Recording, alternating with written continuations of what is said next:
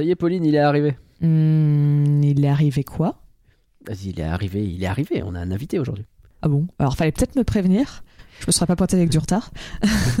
Ah, c'est pas grave, c'est pas grave. Eh, Il est là, regarde. Salut Salut.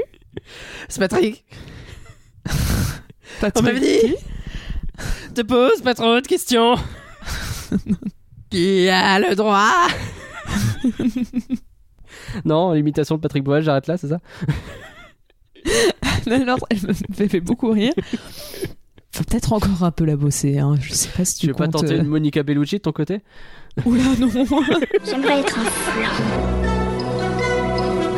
Un flan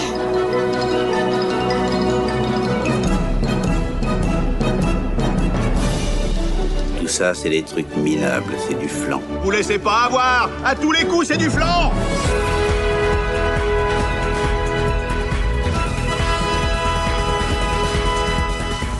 Faut l'animer, le podcast qui n'est pas si nul que ça, mais il est pas si bad, il est pas si... Comment ça va Pauline? Oh ça va, euh, un peu fatigué, mais ça va. Oh. Et toi? J'ai prévu des blagues pour te te- t'endormir encore plus, je pense. je pense. Et moi ça va, Ah là, je... pour l'instant- non, ça me donne des coups de peps. euh, justement, ça me tient. Ouais. Eh, pourvu que ça dure. je, je- je sors d'une petite crève, euh, j'ai l'impression qu'on sort tous les deux d'une petite crève, euh, mais comme on Oui. en sort, euh, ça devrait aller. Aujourd'hui, on avait un petit trou dans le planning, hein, puisqu'on avait un planning super rempli, sauf un petit trou. Donc on en a profité pour enfin refaire un petit sondage Patreon. C'est prévu en fait, hein, c'était histoire de se dire, vas-y, on fait quand même un sondage Patreon de temps en temps, quoi. Euh, C'était quoi le thème du sondage et c'est qui qui a gagné Pauline? Alors, le thème du sondage, c'était les années en 3. C'est ça. On, on- on s'est dit, on est en 2023. Et bah, en fait, j'ai j'ai eu l'idée en allant voir la liste des films qui sont sortis en 2003 parce que je cherchais une idée. Je me suis dit, tiens, les films qui ont 20 ans, euh, c'est un chiffre, c'est un beau chiffre. Hein. un chiffre rond, pourquoi pas. ouais. c'est ça. Et, euh, et donc j'ai- j'ai j'ai vu qu'en fait on avait parlé d'aucun film de 2003. Et donc je me suis dit, hmm, ça peut être une bonne idée. Et oui, Et après on s'est dit, ouais, mais 2003 c'est limite peut-être un peu trop parce qu'on n'a pas beaucoup de sujets. Surtout qu'on avait beaucoup parlé des Pixar récemment. c'est ça. Donc on voulait éviter Là, le monde de Nemo qui est sorti en full 2003. Mhm. Et c'est ça, donc on était. euh, bah, on s'est dit, ouais, super, on a genre trois films pour le sondage, c'est pas, beaucoup. Et donc, résultat, on s'est dit, bah, on va prendre un film pour chaque année en trois. Donc, on, a eu, on avait par exemple de 1943 avec Saludos Amigos, euh, d'autres films. Et le film qui a gagné, c'est donc Ouais. le film ironiquement de 2003. Donc, euh, Finalement, tout ça, on y revient. boucle, hein. Et donc, euh, c'est Simbad, la légende des sept mers. Et oui, allez, c'est parti pour bah, Sinbad, la légende des sept mers, un podcast qui va vous hérisser le poil. Tu sais, Ouais, je hérisse la, la- Tu l'as? Ouais. cool.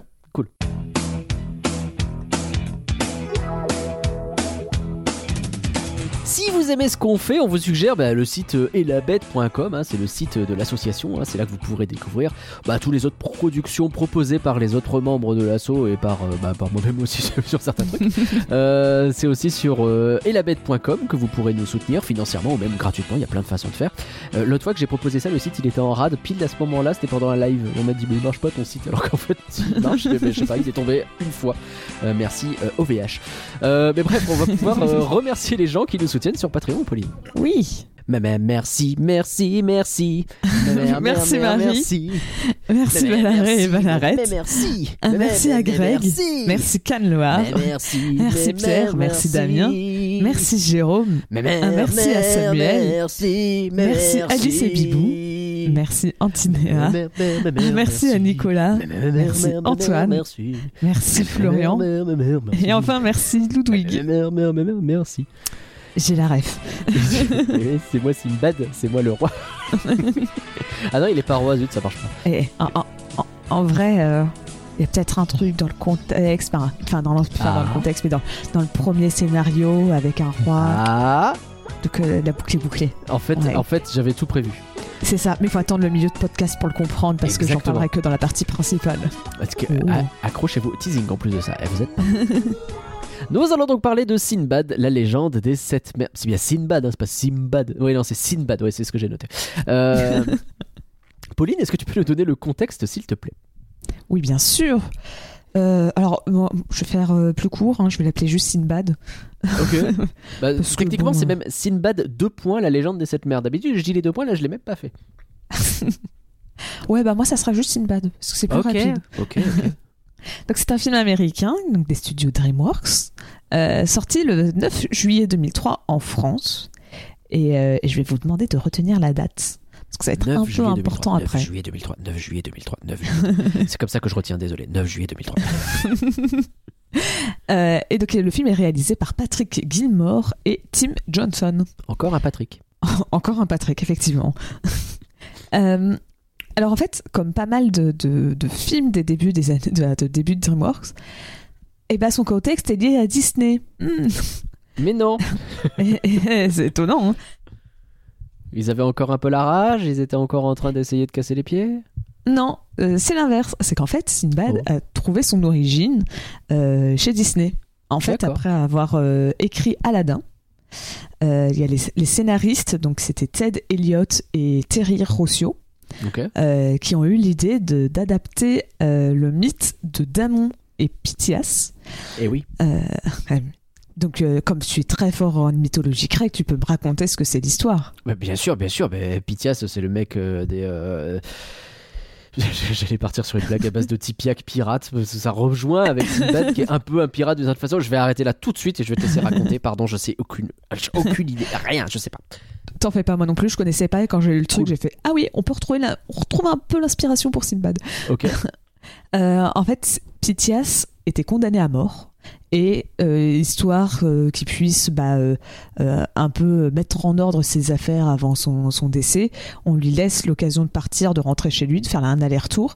Et en échange, son meilleur ami, Damon, doit rester en caution. Euh, et donc c'est lui qui, euh, si Pythias ne revient pas, c'est Damon qui doit se sacrifier, enfin qui va devoir être condamné à mort. D'accord. Et au final, Ah euh. Pythi- Pythias, il revient pour prendre sa place à la place de Damon. Euh, euh, sauf que les deux, ils se disputent tellement pour dire mais non, c'est moi qui dois mourir, c'est toi qui moi dois mourir, non c'est moi, c'est moi, c'est moi, que le roi trouve que leur amitié est tellement touchante et que les deux ont le droit de laisser, de rester en vie. D'accord.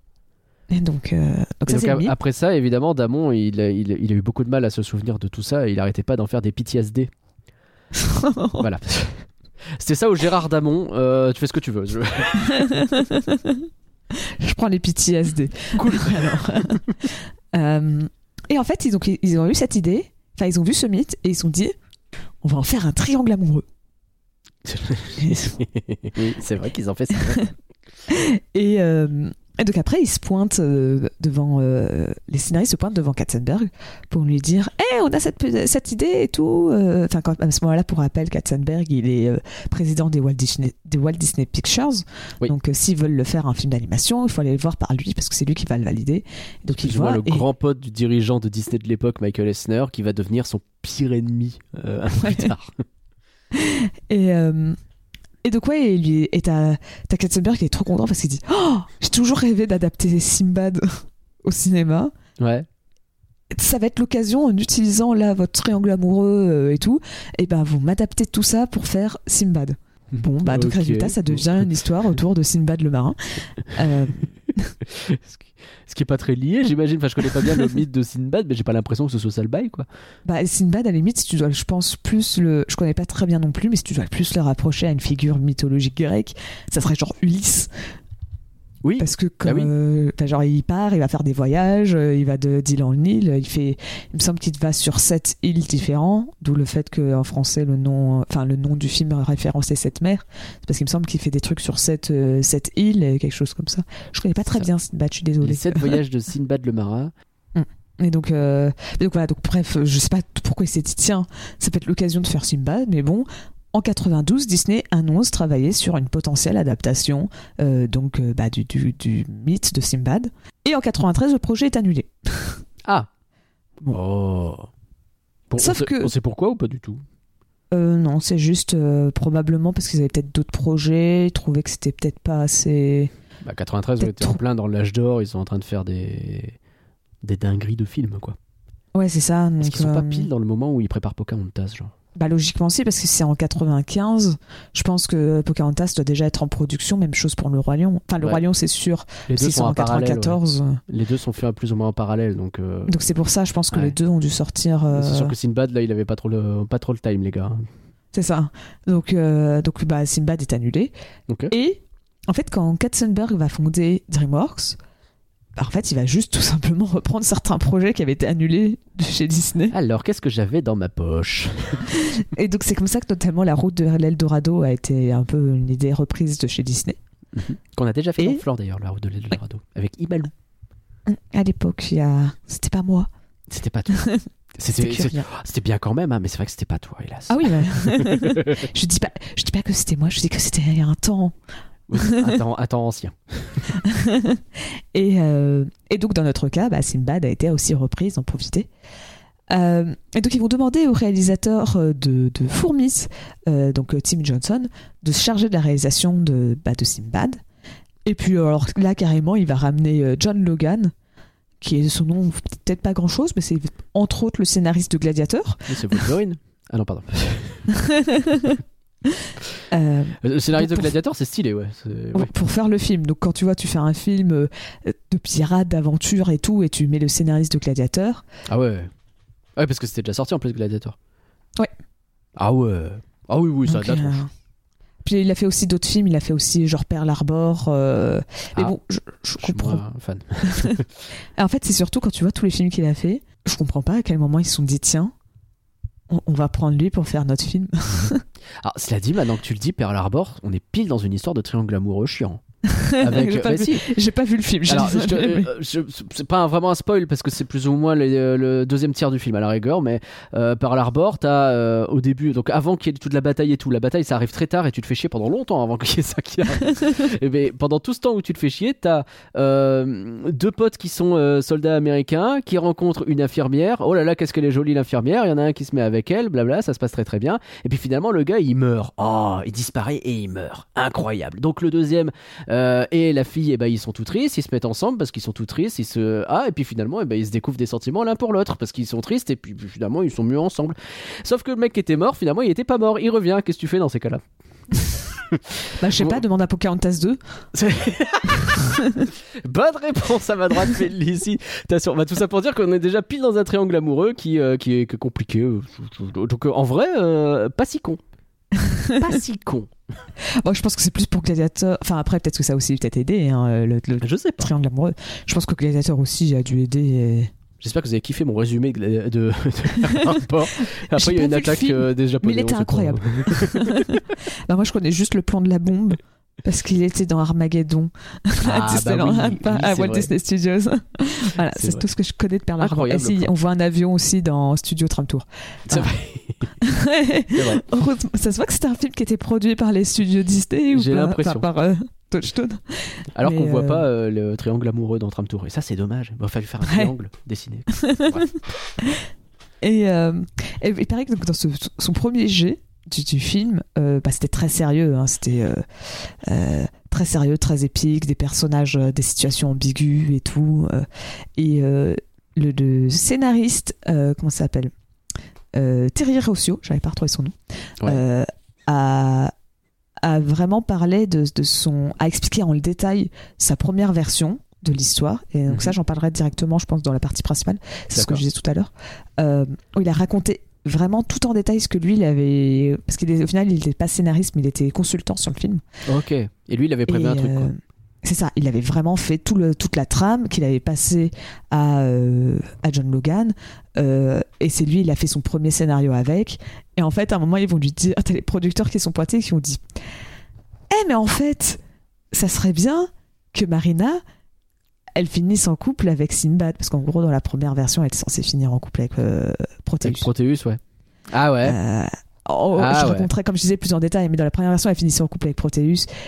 C'est très différent de l'histoire. Et, euh, et en fait, en, en disant on veut qu'elle finisse avec Sinbad parce que les deux ils vont être ensemble tout le long et il faut pas frustrer le, spectateur en le faisant finir euh, bah, en Bah, faisant que ils finissent pas avec Sinbad alors vraiment il est trop rage il disait ah oui genre Roméo et Juliette, euh, West, euh, West Side Story, tout ça c'est des films trop nuls où le public est... Tu sentais qu'il était vraiment rageux, qu'il rageait sur ça. Et en fait en demandant de faire ça, ça a, ça a dû changer tout le film et donc le film est devenu totalement différent. Je me... Même le premier jet a probablement dû être... bah, Enfin, tu sens que le scénario de base était très différent de ce qu'on a à la fin. Hmm. Et euh, à tel point que lui, il se disait. euh, il sentait que le film allait pas très bien marcher. Il disait, euh, en fait, par rapport à ce que moi j'avais prévu, euh, c'était tel- enfin, les changements ont tellement pas de sens, ça fait tellement perdre l'âme du film que le film ne peut pas marcher. Hmm. Ok. Et il a peut-être un peu raison Mais, on en reparlera. parce, parce que alors je parle pas sur le Rotten To- enfin par rapport au Rotten Tomatoes, même si on va voir qu'il a un peu raison aussi.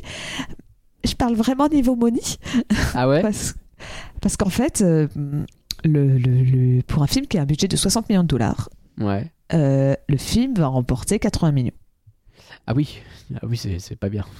Et en fait, quand on me dit ça, on se dit bon, euh, le film n'a pas raté- rapporté des milliers et des cents, mais au moins il, a été rentable. Non. Alors, pour rappel, un film, euh, le budget marketing n'est pas compris dans le budget du base du film. Eh non. Donc, en fait, le film aurait plutôt genre 125 millions de, dollars de pertes, Aïe, aïe, aïe, ce qui revient aujourd'hui à 127 180. millions, La vache. Aujourd'hui, ça fait 187 millions de dollars de pertes. Ah ouais. Et euh, pour vous donner une idée, euh, ça en fait le sixième plus gros flop du box-office. Ah ouais, à ce point-là. Ouais, si tu, enfin, si tu l'ajustes euh, euh, l'inflation euh, aujourd'hui, c'est le sixième plus gros flop. Je te, je te fais une, une petite imitation de Michael Esner quand il a découvert ça. je te l'avais bien dit, Katzenberg. voilà, c'était quelque chose comme ça, Alors, je pense. Alors tu me diras, c'était plus Eisner, mais euh, Disney devrait peut-être pas non plus trop frimer parce que quand même, quand tu regardes les deux premiers films, pour donner une idée, j'ai la liste donc euh, des, des cinq premiers films avant. T'as quand même en un John Carter, Ah, dommage. en deux Lone Ranger, oui, oui, oui, oui. Ah oui, d'accord. Ouais, bon. euh, et après en trois t'as le, troi- le 13e guerrier, Euh, en quatre Mortal Engine. Il paraît que c'est bien pourri, ça. Bah je sais pas, je connais vraiment juste deux noms. Ah, moi, j'en ai Et entendu je- vraiment beaucoup de blagues. Et, euh, et le cinquième, c'est l'île aux pirates. ah oui. Et ça, je savais que c'était vraiment nul. Enfin, que ça, ça a vraiment totalement. euh, si tu voulais des films de pirates à l'époque, tout le monde s'est dit non, c'est pas possible à cause de ce film parce que c'est vraiment tout. Et, oui, euh, c'est un en fait, on- désastre de mémoire. Euh. bah, ça fait totalement planter le studio euh, qui a créé le, le- le film, quoi. Le... Tout à fait. Donc, Je sais euh, plus bon, le nom du film, mais oui. Du, du studio, mais oui. bah, moi non plus parce que bah ils ont ils ont Bah, coulé avant que je naisse. donc- Et euh, donc bon, pour vous donner une idée, après c'est pas très souvent, tu vois, il y a déjà un autre film de pirates dans la liste, c'est beaucoup de films un peu, euh, enfin, je sais pas vraiment des films de genre, mais euh, tu vois, c'est un peu le même style que Sinbad, hein, on va pas se mentir. Oui, c'est vrai. Et- truc un peu genre- historique, un peu, ouais. Et d'ailleurs, pour donner une idée, si vous voulez voir, pour donner encore une fois en comparaison, genre Strange World, où on a dit que ça allait être un gros, flop, enfin, on dit ah, c'est un méga flop et tout, il est que 14ème dans cette liste. Ah ouais. Bon. Donc, euh, en plus, c'est compliqué à savoir en vrai parce que t'as tout le bail Disney Plus qui vient s'ajouter là-dessus, donc c'est même pas si. Ouais, ouais, typi- typiquement, il te mettait euh, alerte rouge, euh, genre Ah peut-être oui, à la dixième rouge, place. bah. Bah, c'est ça, c'est que c'est compliqué, effectivement. euh. Ça Donc, quand aucun tu vois que de le mettre là-dedans. Sinbad a quand même fait, était un plus gros flop que Alerte Rouge. Alors, Alors- que Alerte Rouge est vraiment sorti dans peut-être 5 cinémas dans le monde, quoi, parce que c'était vraiment pendant le Covid. ah oui, non, il est, quasiment pas sorti au ciné enfin. Bah, pour moi, je savais même pas qu'il était sorti au ciné, donc je sais pas comment il a fait le box-office. je sais pas, c'est bizarre. Mais euh, Étrange cette Ouais. affaire. Ok. Bon, donc, bon, tout ça pour dire que. Ouais, c'est ça. Alors, pourquoi le film n'a pas marché? Alors, peut-être que je vais montrer que le Rotten Tomatoes n'est pas très sympa, Ouais. mais aussi. Et bah le film, alors je parle plus pour les US, en France, je l'explique pas pourquoi il a pas marché parce que les, ces arguments que je vais sortir marchent pas pour la France, ça marche que pour l'US. Mais Ok. aux US, euh, le film est sorti à peine plus d'un mois après Le Monde de Nemo, qu'on a mentionné au début. Ah ouais, c'est dur. Et donc Le Monde de Nemo, pour ceux qui savent pas, ça a été l'un des films d'animation qui a rapporté le plus d'argent au box-office. Ah, puis quand tu fais la comparaison, c'est chaud. Et surtout, surtout, le film est sorti une semaine avant Pirates des Caraïbes, la malédiction du Black Pearl. Ah ouais, donc le premier. Oh là là là là là là. Ah oui, oui, non, bah, il avait aucune chance, le pauvre Sinbad, en fait. il était vraiment coincé entre deux trucs un peu vaguement maritimes, un film d'animation, un film familial. Oh non, c'est foutu. Euh, surtout si tu voulais un film de pirates, euh, Ah bah là, euh, euh, je pense qu'il y a beaucoup plus de personnes qui voulaient aller voir Pirates des Caraïbes que Sinbad. hein, donc, ah bah, si tu euh, voulais mon avis, oui, tout à fait. Après, le film est un peu devenu euh, maintenant un film culte, euh, surtout que euh, on va en parler après. C'est le dernier film en 2D de DreamWorks. Ah, c'est le dernier, d'accord, je, je me souvenais. euh, Oui. D'accord, j'avais pas fait le lien. Donc, donc euh, il a un peu un statut culte, mais euh, bon. Il y, a, On- il y a beaucoup de pas 2D aussi. hein. De quoi? Dans, dans le film, il y a beaucoup de trucs en 3D quand même. Ah oui C'est- c'est- hmm, Bon, bref. Euh, après, pour donner une idée, donc comme je disais, les timings sont pas les mêmes en France, euh, et- mais il a quand même pas bien marché chez nous, donc je pense que c'est juste les bouche à oreille qui a pas très bien marché, euh, parce qu'il a fait un million d'entrées, Ouais. contre, en comparaison, euh, La planète au trésor, elle a fait 2, ça fait 2,8 millions d'entrées. Ah oui, si ça arrive à faire trois fois moins que la planète au trésor, c'est chaud. Voilà, c'est- ça, on va pas se mentir. que bon, euh, Patrick que- Bruel a gagné, a perdu contre David Hallyday. C'est ça qu'on retient de... de, de cette info. Et donc, euh, bah, je le disais depuis tout à l'heure, hein, le Rotten Tomatoes, il est pas très bon non plus. Euh, Il y a 45% d'avis favorables pour la presse, Ah oui, 57% pour les spectateurs. c'est un peu mieux, mais c'est pas terrible. Et le consensus de la presse est vraiment affreux. C'est- Ah ouais. Il est triste. C'est compétent, mais pas magique. oh la vache. C'est tout. Ah oui. Ouais, ouais, vous savez vraiment- décider, ouais. Genre, ça fait le boulot, mais c'est pas transcendant. ah ouais, la vache. Ah oui, c'est dur. C'est, euh, c'est. Ok. Bah merci beaucoup, Pauline, pour ce petit contexte. J'ai hâte d'entendre la première version de, du scénario. Ah, Alors en résumé, Sinbad, la légende des sept mers, bah, c'est une rom-com française avec un triangle amoureux. Bah oui, genre vraiment, c'est un type qui a un meilleur pote. le meilleur pote, il a une copine. Du coup, le type, il est trop jaloux et il décide de se barrer. Il devient hors la loi parce que, bah, bah, bah, parce que, et il part en croisière avec sa copine, avec qui il a une relation je t'aime moi non plus, pour qu'à la fin ils partent ensemble. Et manifestement, le meilleur pote, ça lui pose pas plus de problèmes. Mais Pauline, je crois que t'as un Tu m'as lu un résumé issu d'un bouquin qui était encore meilleur que le mien. oui, attends, tu le veux? Ah bah avec grand plaisir. Ah, attendez. Mais oui, c'est parce que euh, j'ai un, j'ai un livre qui parle bah, des histoires de, DreamWorks. Et donc, euh, pour faire mon, co- mon contexte, je l'ai feuilleté. C'était pas très utile, mais je l'ai feuilleté. parce qu'il m'a surtout fait un résumé du film. euh, Donc, mer- merci. L'ai euh, vu le film. et donc, vraiment, il- ça a terminé sur. Donc, euh, le film n'a pas su trouver une audience à la hauteur du travail fourni. Étonnant pour un dessin animé où le héros, doublé par, par Brad Pitt et en moins notable Patrick Bruel en France, se barre avec la nana de son pote tout en sauvant le monde pour de l'argent. Ce qui est un excellent résumé finalement. Alors Sinbad, la légende des sept mers, c'est du flan ou c'est pas du flan? Tu l'avais déjà vu toi Pauline?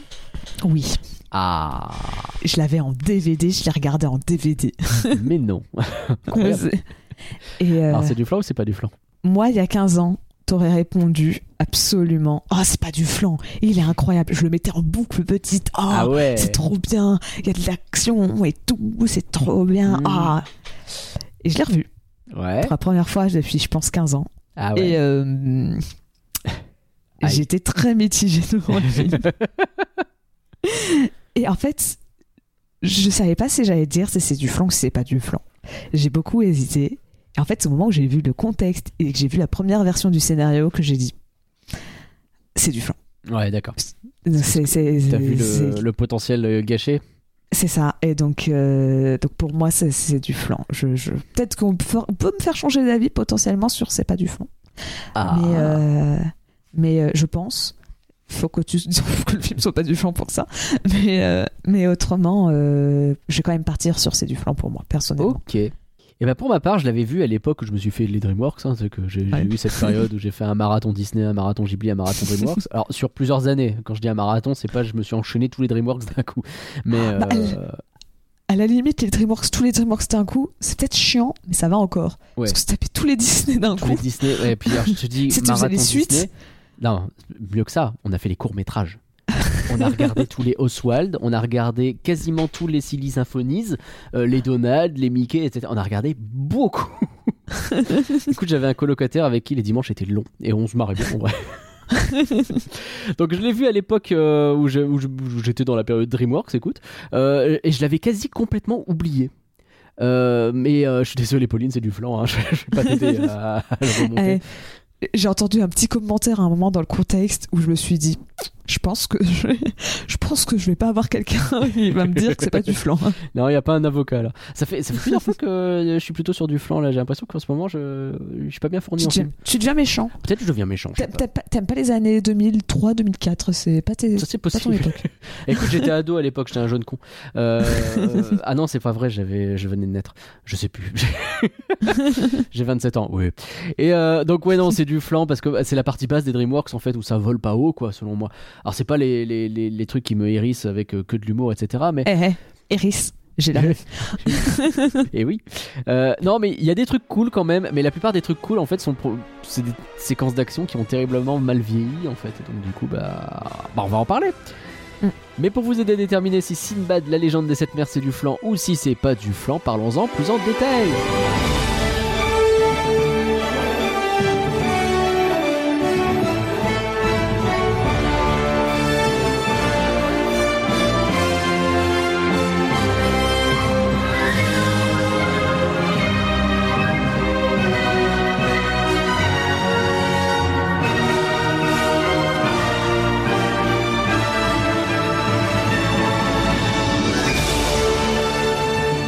Bon, du coup, Pauline, je ne tiens plus.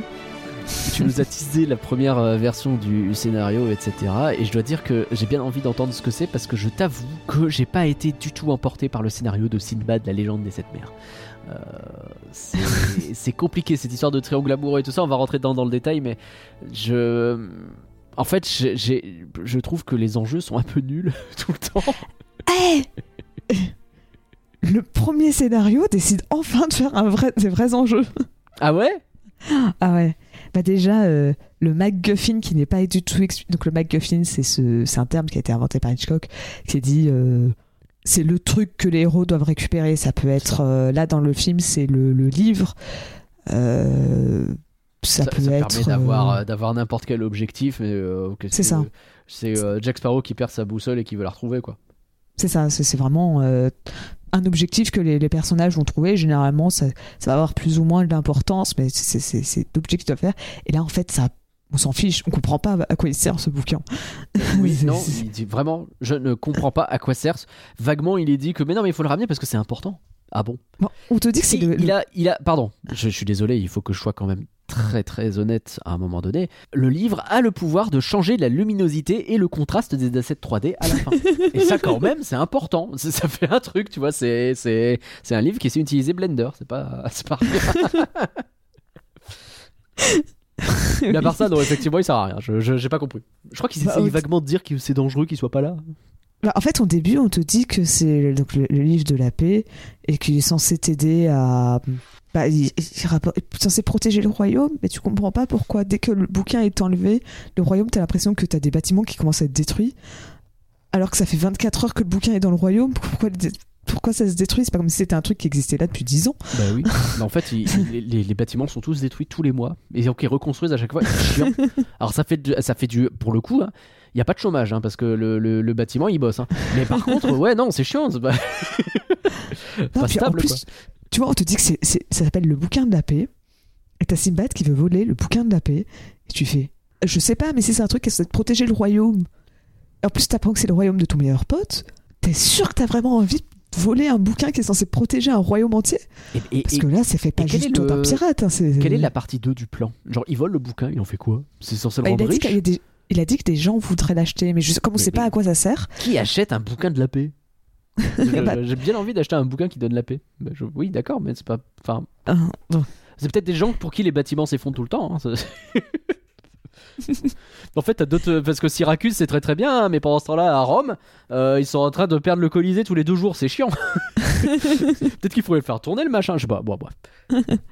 Mais euh, donc bref, dans le premier scénario, en fait, il y avait deux dieux. Il y avait à la fois Eris Ouais. et il y avait euh, Janus. Donc euh, c'est le dieu des vents normalement, si mes souvenirs sont bons. Pardon. Bah, c'était ça ou c'était Eris et Tosha, mais. euh, Quoi, t'as pas vu les Eris Tosha? Ah, ah, je l'avais pas du tout, heureusement. que- Je vais me calmer à un moment donné, hein, désolé. Et, euh, et donc en gros, les deux dieux étaient, euh, étaient en désaccord pour savoir est-ce que l'être humain, euh, est-ce qu'il est bon ou mauvais. Ouais. Et donc ils décident euh, de, de tester tout ça en prenant euh, Simbad comme exemple. Ah, et donc, bah, si- pas de bol. si- donc Simbad et Proteus sont toujours, dans cette version, sont, bah, sont toujours des amis d'enfance. D'accord. c'est juste que Sinbad, c'est lui qui fout le bordel, alors que Proteus, c'est lui qui, qui se, il se retrouve à devenir capitaine de, capitaine de la garde. Mm. Euh, il, est, euh, il est très sage et tout. Et en fait, euh, donc dans cette version, Proteus n'est pas le fils du roi. Euh, et le roi tombe malade et euh, il est vraiment sur le point de mourir. et il n'y a pas de remède. Il est sur le point de mourir. Et, et en fait, t'as Marina qui, dans cette version, s'appelle Roxane, se pointe avec un livre qui s'appelle Le livre du destin. D'accord. C'est plus le livre de la paix, c'est le livre du destin. Que, Et ouais, dedans, le livre est censé révéler le nom du futur roi euh, qui va prendre la place bah, du, du royaume euh, euh, de Syracuse. Et donc, euh, et donc quelle, serait, quelle serait la meilleure personne bah, pour devenir roi et tout. Et euh, tout le monde se dit, eh, ça va être Protéus le roi et tout. Bien tout sûr. le monde est ça. Il est trop bien, il est trop sage. Sauf que, euh, Boum, alors en, pl- en plus, en moment, il commence à tomber un petit peu amoureux de Roxane. Euh, Sinbad, en tant que super pote, dit à Rox- enfin, euh, arrive les- à, à les- à faire des situations romantiques pour que les deux soient ensemble. ouais. Et donc, à la fois, Protéus tombe amoureux de, de, de Roxane. Roxane commence à tomber amoureuse de Protéus. Ils sont mignons. Et, euh, et donc, Eris euh, va voler le livre du, des destins et va, comme dans le film, accuser Simbad euh, de l'avoir volé parce que bah, euh, Simbad, peut-être qu'il aurait voulu que ça soit lui le roi ou quelque chose comme ça et, euh, et tout. Et donc, comme dans le film, Simbad maintient, dit qu'il est innocent, euh, il est condamné à mort. Euh, Protéus prend la place de Simbad en disant euh, je lui fais confiance, lui va rapporter le livre, il va prouver son, innocence- son innocence et va rapporter le livre. ouais, c'est ce plus ou Et, moins, là pour le coup on colle pas mal avec le film. C'est ça. Roxane euh, va lui dire, euh, va le suivre, va rentrer, illég- enfin pas illégalement, mais euh, comment on dit les, les passagers clandestins, voilà, sur son bateau parce qu'elle fait, elle lui fait pas confiance à Simbad et ils vont faire des aventures où ils vont tomber bah, sur comment ça s'appelle? Un kraken, sur le roc, sur plein de plein d'animaux. Et ça quand on tombe sur le rock, on l'oublie jamais. Demande à Johnny ce qu'il a fait quand il a découvert le rock. Pardon, je, je- je suis désolé. Et, euh, et en fait, pendant le, le, le- le chemin, euh, enfin, pendant le chemin, pendant le, trajet, euh, les deux vont un peu commencer à, à tomber amoureux, enfin, à tomber amoureux. Peut-être pas. Surtout Simbad. Et tu sens que. Roxane, c'est un peu compliqué. Genre, techniquement, elle commence déjà, elle, elle a proclamé son amour à Protéus, mais tu sens qu'il il pourrait se passer quelque chose avec Hmm. Simbad. Mais bon, euh, bah, c'est comme, Sim- comme Proteus, c'est le meilleur ami de Simbad. Simbad ose, ose rien faire et tout. Tu sens qu'il est amoureux, mais il ose pas y aller. Euh, bah, Roxane non plus et tout. Donc c'est un peu. C'est là le petit triangle amoureux. Ok. Et donc, quand ils arrivent euh, à Tartare, au Tartare À Tartare Dans le royaume de Tartare Dans le Ouais. royaume de Tartare, on va faire. Oui. Dans un steak. Ah, il fallait la faire, pardon. Euh, T'as Eris qui pose la question, à- qui lui dit Je te redonne le bouquin, enfin, pardon, le bouquin, le livre, le livre du destin, euh, si tu réponds à ma question. Et la question, c'est Simbad, es-tu amoureux de Roxane? Ah. Et euh, bah, Simbad, il est tiraillé parce qu'il peut pas dire d'un côté, c'est son meilleur ami, et lui, il est amoureux. Donc, il, il sait que la vérité, ça serait de dire Je suis amoureux d'elle, mais il- il n'ose pas parce que Proteus est son meilleur ami euh, et tout. Donc, il va quand même mentir, il va dire non. D'accord. Et, euh, et bah, euh, bah, comme dans le film, il se retrouve à pas avoir le bouquin parce qu'il a menti. Et donc, euh, ils vont rentrer bredouille. Sachant qu'en plus, bah, ça devient un peu gênant avec Roxane parce que bah, Roxane sait qu'elle a, qu'il a menti. C'est là que c'est con cette histoire parce que finalement, bah, ment pas. Parce que de toute façon, même si tu mens, il va bien se rendre compte que. Enfin, bref, Ouais, mais parce que dans cette version, il est tellement pote, il est pote avec Proteus par rapport au film. il ose pas. Donc, ouais. Il, il, il veut pas trahir, il veut pas avouer les sentiments parce qu'il veut pas trahir. Il a l'impression que ça trahit Proteus. Mm. Et, euh, et donc, résultat, bah, euh, euh, donc, euh, Simbad rentre au bredouille euh, et va retrouver voir Proteus. Et comme dans le film, il va décider de bah, prendre la place de Proteus en disant Bah voilà, j'ai échoué, j'ai pas réussi à l'avoir. Et en fait, il y a Janus.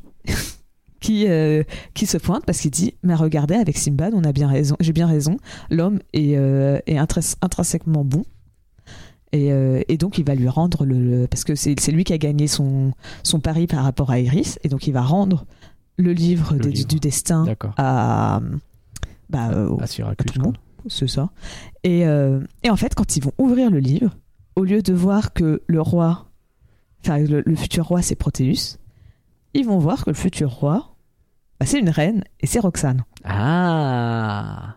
Et donc, en- comme ça, bah, Roxane, elle va avoir son. Donc, elle, elle va pardonner Simbad, bien sûr. Oui, bah oui. Et, euh, et ben en fait, elle. euh, elle, euh, Roxane va rester avec Proteus parce que bah, elle, tout ce qu'elle a toujours voulu, c'était être reine. C'était c'était ça qu'elle voulait faire. Et, tu vois, elle était ambassadrice, elle voulait devenir reine. Ouais. Et donc, euh, avec Proteus, il s'aimait bien et tout. Et donc, euh, Simbad, euh, bah tant pis, même si tu vois, il a avoué ses sentiments, il se rend compte que c'était pas pour. Enfin, euh, Roxane serait plus heureuse avec Proteus. Et donc, il repart prendre la mer. Et pendant que Roxane et, et Proteus vivent heureux euh, et tout. Ok. Et en fait, tout a changé, quand, même, comme je disais. Ils ont dit Ouais, mais euh, faudrait que Roxane, elle soit amoureuse de Simbad. Bah oui, bah.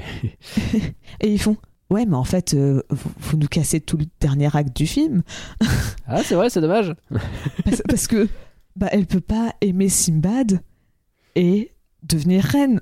Bah non. parce que euh, c'est plus compatible. Donc Bah faut réécrire l'hi- faut réécrire l'histoire pour que Oui. bah, Roxane et qu'ils ont d'ailleurs renommé à ce moment-là donc Marina. Et oui, parce que Marina, Mari- ça fait qu'elle est vachement attirée par la mer. Ça donne un Ah ouais. côté vachement euh, fille de l'aventure plutôt que fille qui veut être reine. Voilà. Et donc, euh, bah donc résultat, c'est plus elle, son nom, qui sera dans le livre, parce que euh, c'est pas son, son rêve d'être reine. Bah non.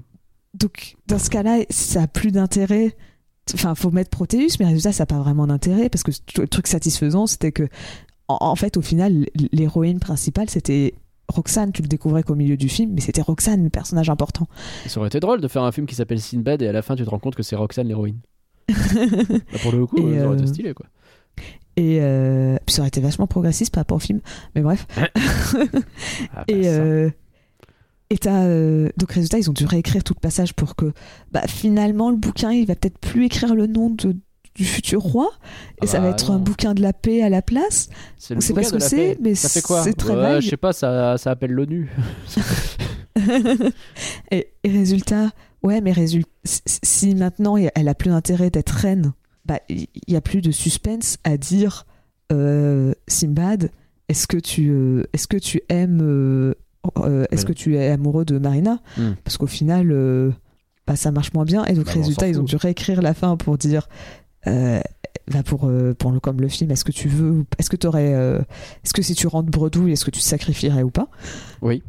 Et ça devient Et, une espèce de film sur le sacrifice de une espèce de film euh, sur le sacrifice de Sinbad qu'il accepte de faire et donc qui prouve que sa valeur etc. Ce qui fait un twist en vrai, je trouve ça pas mal. D'ailleurs, la fin, le côté euh, Oui. Ah, le côté d'accord. euh, Iris euh, qui euh, du coup lui dit t'as menti et du coup le mec va faire ce qu'il a menti parce qu'au moment où il répond sans doute qu'il n'a pas du tout prévu de se suicider mais maintenant le fait est qu'à ce moment-là il y va pour le faire et donc ça casse tout le truc puisque bah, il a pas menti au moment où il a parlé à Iris. Donc Mm. il récupère le livre de... je trouve ce twist plutôt intéressant même si quand tu réfléchis deux secondes en fait Sinbad il aurait pu faire comme ça depuis le début c'est pas très grave. Parce s'il suffit de pas mentir bah dis la vérité puis tu t'en fous Ça, ça- bref c'est, c'est- je comprends pas mais admettons.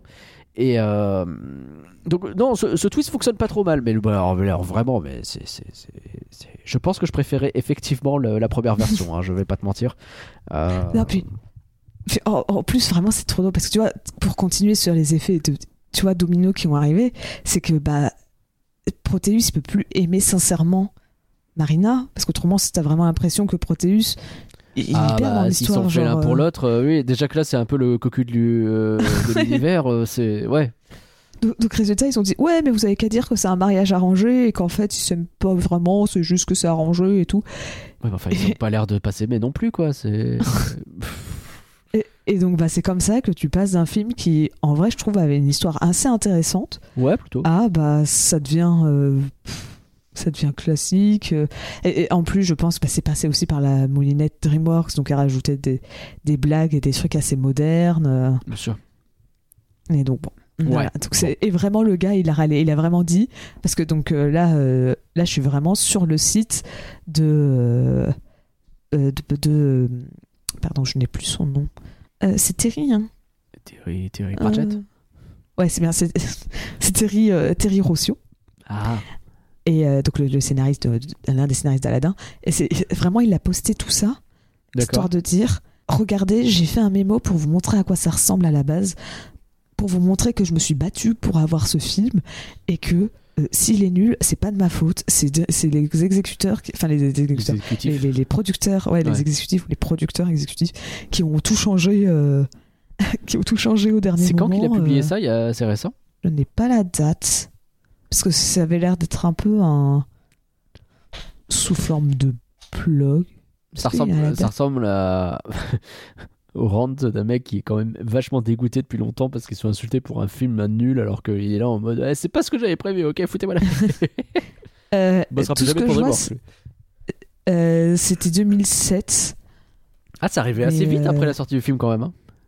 Mais je sais pas si c'est la date de- du site Ah, ou si c'est euh, parce que c'est juste copyright 2007 donc je sais pas si la date du site ou quoi ou... ça se trouve, c'est même arrivé plus tôt encore. Ok, Mm. bon. sachant que oui j'avais oublié de dire un autre truc marrant mais ça j'ai oublié de mettre dans le truc donc il avait déjà travaillé avant pour euh, pour euh, DreamWorks en faisant euh, euh, Shrek et la route de l'Eldorado et surtout bah, il a peut-être eu du pif parce que il a travaillé surtout en tant que scénariste sur toute la saga Pirates des Caraïbes Ah oui. Ouais, un peu mieux. donc bon il Peut-être que sur la fin, moins, mais euh, un peu mieux quand même. hein. ouais euh, au moins il a gagné son duel mais Ah oui, ça, il l'a euh, gagné, oui, ça c'est clair. Mais, euh, mais donc vraiment, il, il, il a disait mais j'ai, euh, qu'il avait envoyé plein de mémos et tout, que- qu'il essayait de se battre pour garder son idée de base, mais comme, euh, bah, comme ils lui ont demandé de changer un truc dans le film, ça a Ouais, eu bah, comme effet de c'était- domino. De, Ça a tout tout en- pété, quoi. c'est ça, tout le film qui tenait, bah, ça, a dû, euh, ça a dû être dégagé, et donc euh, c'est pour ça. Euh, Après, il a même fait carrément- résultat. il a même fait après euh, une analyse assez poussée de pourquoi le, le- le triangle amoureux de, de Simba ne marche plus. Ah, c'est bon ça. c'est lui qui aurait dû euh, faire le flanc en fait. Non, mais vraiment, c'était euh, c'était assez intéressant. euh, Bah, toute, sa- toute son analyse, tout ça. Et donc, bon, c'était aussi frustrant de se dire on avait un bon film, mais. Mais c'est dommage. C'est dommage parce que là, bon, tu, vois, typiquement, le coup des 12 cités euh, qui font un procès pour voir si, etc. Je trouve que tout ça, c'est pas mal. Mais direct, et en fait, c'est un peu ça tout le film en fait, c'est que t'as des trucs qui sont pas mal et qui sont désamorcés tout de suite par des trucs complètement cons. Non, mais euh, vas-y, on va le laisser partir et il doit ramener le livre dans 10 jours, sinon euh, on bute le fils du chef. Mais enfin, mais pourquoi vous faites ça? Vous êtes complètement con. Dire- Après, euh, ça, ça me choque pas parce que tu peux imaginer qu'il y a le. Tu vois, ils appellent ça le droit de substitution. Tu peux imaginer que c'est un vrai truc qui dit que n'importe qui. Mais bah, enfin, enfin, tu laisses pas faire le fait que bah non, bah, ce- ce- le fils du chef là, c'est enfin, vraiment le, le pire voleur. On va se dire non mais il part et puis c'est le fils du chef qu'on tue. On laisse pas. Ouais, faire mais un parce que c'est le, ça. c'est le, chif- le fils du chef qui a, qui a dit. euh, Bah, il se sacrifie lui-même. Enfin, c'est. Oh, je sais pas. Moi, je sais pas. Ça, c'est pas le détail qui m'a choqué. Il y a des trucs qui m'ont choqué. Ça, ça me choque pas parce que je peux imaginer, tu vois, que ça. Tu vois, en mode, c'est c'est une vraie. euh, je Enfin, je sais que c'est pas une vraie loi, mais tu vois, en mode, ça pourrait être un vrai truc dans un monde euh, de dire, euh, t'as le droit de prendre, tu vois, un peu à la Hunger Games, où t'as le droit de te de t'être volontaire, euh, si t'estimes que la personne est innocente ou quelque chose comme ça. Ouais, d'accord, mais ouais, faut- je sais pas, je trouve ça un peu, un peu tiré par les cheveux, quoi. Euh, bon, après, sinon, t'as, pas, pas les trucs. Hein, je- on, on va rentrer peut-être un peu dans le détail des personnages après, mais l'engueulade constante entre Marina et Sinbad, mais j'en ai marre, quoi, j'en peux plus. Ah non, côté on se déteste et puis en fait on s'aime là. Oh là là. Mm. C'est, en fait, t'as plein d'idées visuelles. Alors on va revenir un peu si c'est bien ou pas. hein. Ça bouge vite, il y a un rythme effréné. Ça dure pas trop longtemps en plus comme film, c'est 1h20 genre. Euh, mais sauf Oh, que et encore, c'est 1h20 avec crédit, donc c'est même euh, plus, genre 1h15, quoi. Ouais, je crois que c'est un truc comme ça, ouais, effectivement.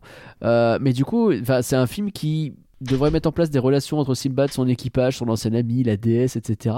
Et ça devient euh, un gars, une fille, en fait. Une simple succession d'épreuves avec des bestioles et euh, des échanges entre Sinbad et Marina. Et il y a que eux deux qui sont vraiment recherchés. Euh, Enfin, je veux dire, comme personnages, qui sont vraiment des, des- personnages sur lesquels on s'attarde. Il y a vraiment que eux deux, finalement. Et tout ça pour avoir un trope ultra classique de on se déteste, on s'aime, et puis euh, Proteus il est cocu quoi. Que ça pour le coup est moins classique, mais qui est pas. Limite, il aurait fallu qu'il décède en fait. Proteus. Bah, c'est plus ou moins. euh, ah, Alors, je vais pas spoiler Pearl Harbor, ça serait dommage. Mais. je viens de le faire. Non, mais le, le voilà, c'est. Je sais pas, ça marche pas quoi. C'est pas ça que t'as envie de voir. T'as pas envie de les voir à deux pattes. Vraiment, quand ils montent sur, quand elle monte sur le bateau et qu'ils commencent à s'engueuler, tu fais, ça va être ça le film? Et bah oui, ça va être ça le film. Et- En fait, c'est surtout que, autant au tout début qu'ils s'engueulent, pourquoi pas? Tu vois, il lui fait pas confiance. euh, euh, elle, elle est rentrée clandestinement sur le, le navire. Bon, ok. Mais en fait, ce qui me saoule énormément dans le film, alors c'est le personnage de Sinbad, entre autres, Oui. mais c'est. Tu vois, elle le sauve des sirènes et il est vraiment dégoûté. Enfin, genre, il continue d'être super méchant Oui. avec elle. Il y, a- il y a tout ce euh, gag un peu sur l'équipage qui le force à dire merci euh, Ouais, alors que et qu'il il y croit pas une seule seconde puisque bah, justement l'équipage le force. C'est ça, et tu fais, mais euh, elle t'a vraiment sauvé la vie. Fait- Parce que toi, t'es en train de rager sur ton navire qui est en acajou et tout, mais vraiment, elle- elle- sans elle, vous, vous seriez tous morts. Bah oui, Et le chien aussi, et le chien, il aurait même pas pu s'en sortir alors qu'il était même pas hypnotisé, le pauvre. c'est vrai. complètement vrai. C'est complètement vrai. J'ai- rien noté sur le chien parce que je, il a même pas réussi à m'attendrir. Moi, je suis team chat, donc je suis désolé. Je, je, je suis. Moi, il y a un truc que j'ai noté, enfin, c'est pas vraiment sur le chien, mais c'est c'est un peu le chien, mais pas que le chien. C'est que ça se voit pour le film, ils ont dû faire vachement d'efforts pour tout ce qui est animé l'eau. Enfin, encore parce que l'eau, ça va être en 3D. Mais tu sens que tu vois, ils devaient quand même faire un peu gaffe sur tout ce qui était effet visuel d'eau. Ouais. Et de liquide. Et donc, résultat, t'as le chien qui fait constamment de baver. Ah, il est, il est partout, tout le temps. T'as, euh, tu vois, ils vont se lancer de la boue dessus quand ils vont être sur le poisson. Tu vois, il va, lécher, il va lécher l'œil, ça va être dégoulinant. Et au bout d'un moment, je fais, mais. euh, C'est dégueulasse ça d'ailleurs.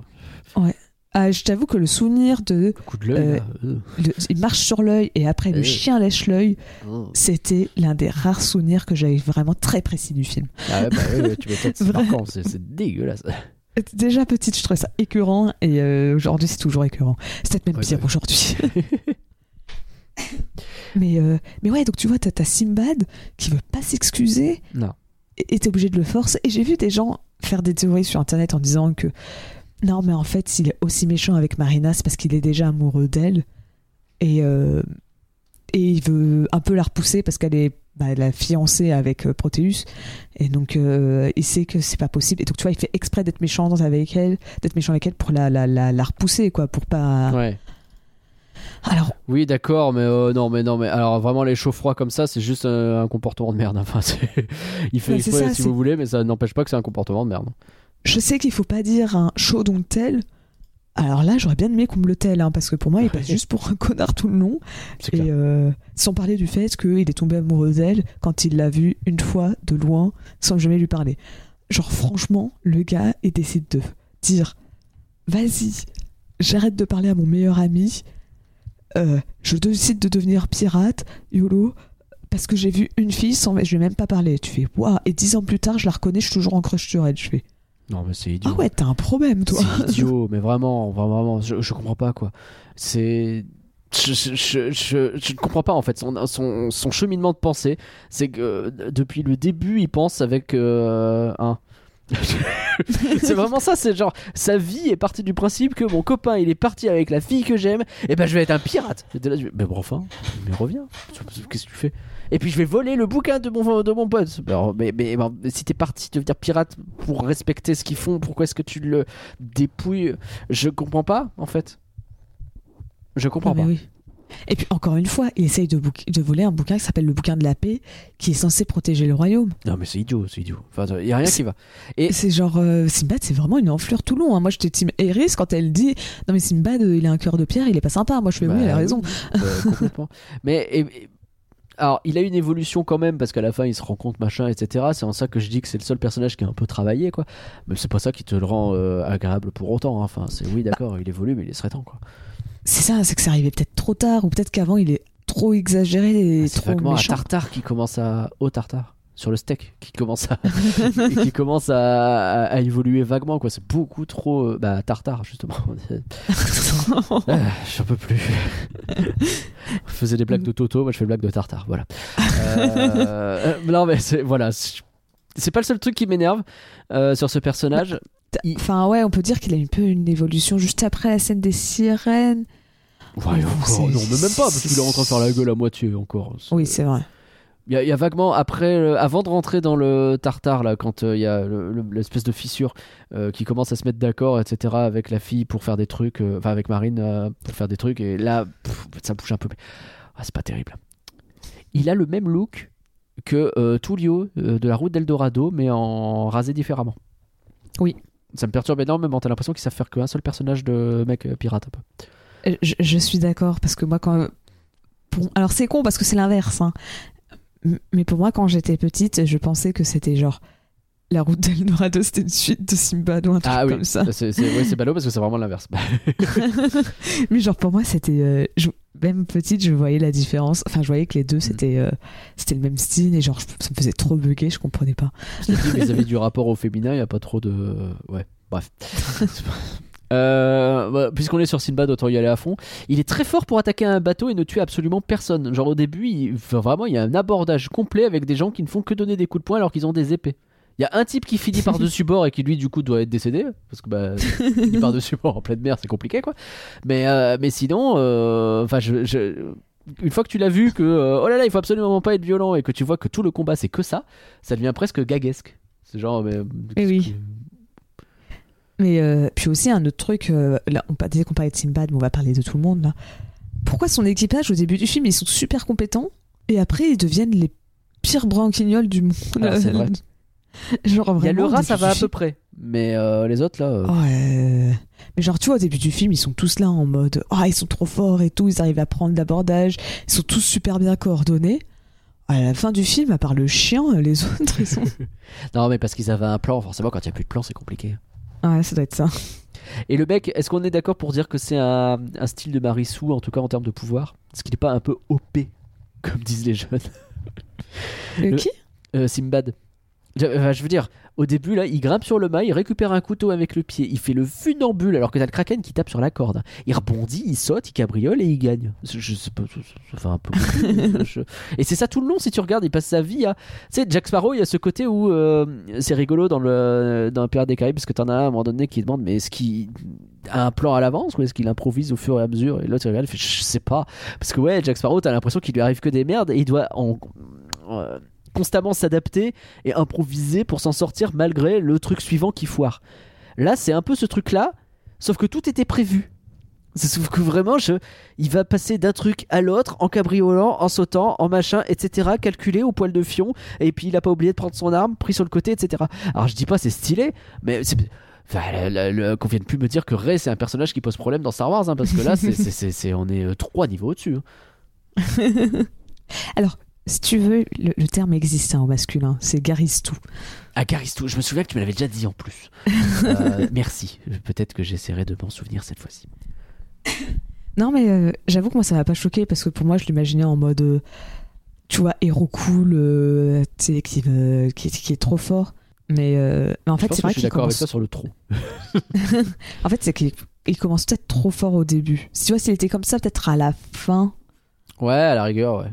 Ça c'est aurait un été- truc un peu si classe tu à la vois qu'il fin. avait- ouais. C'est ça qu'il avait une évolution parce que là, il commence, il est vraiment ouais tout de suite comme tu dis. euh, bah, euh, Parce que limite, il est moins fort après. ouais, bah ouais, bah c'est qu'en fait après, il a peut-être moins l'occasion de montrer s'il est aussi fort ou pas.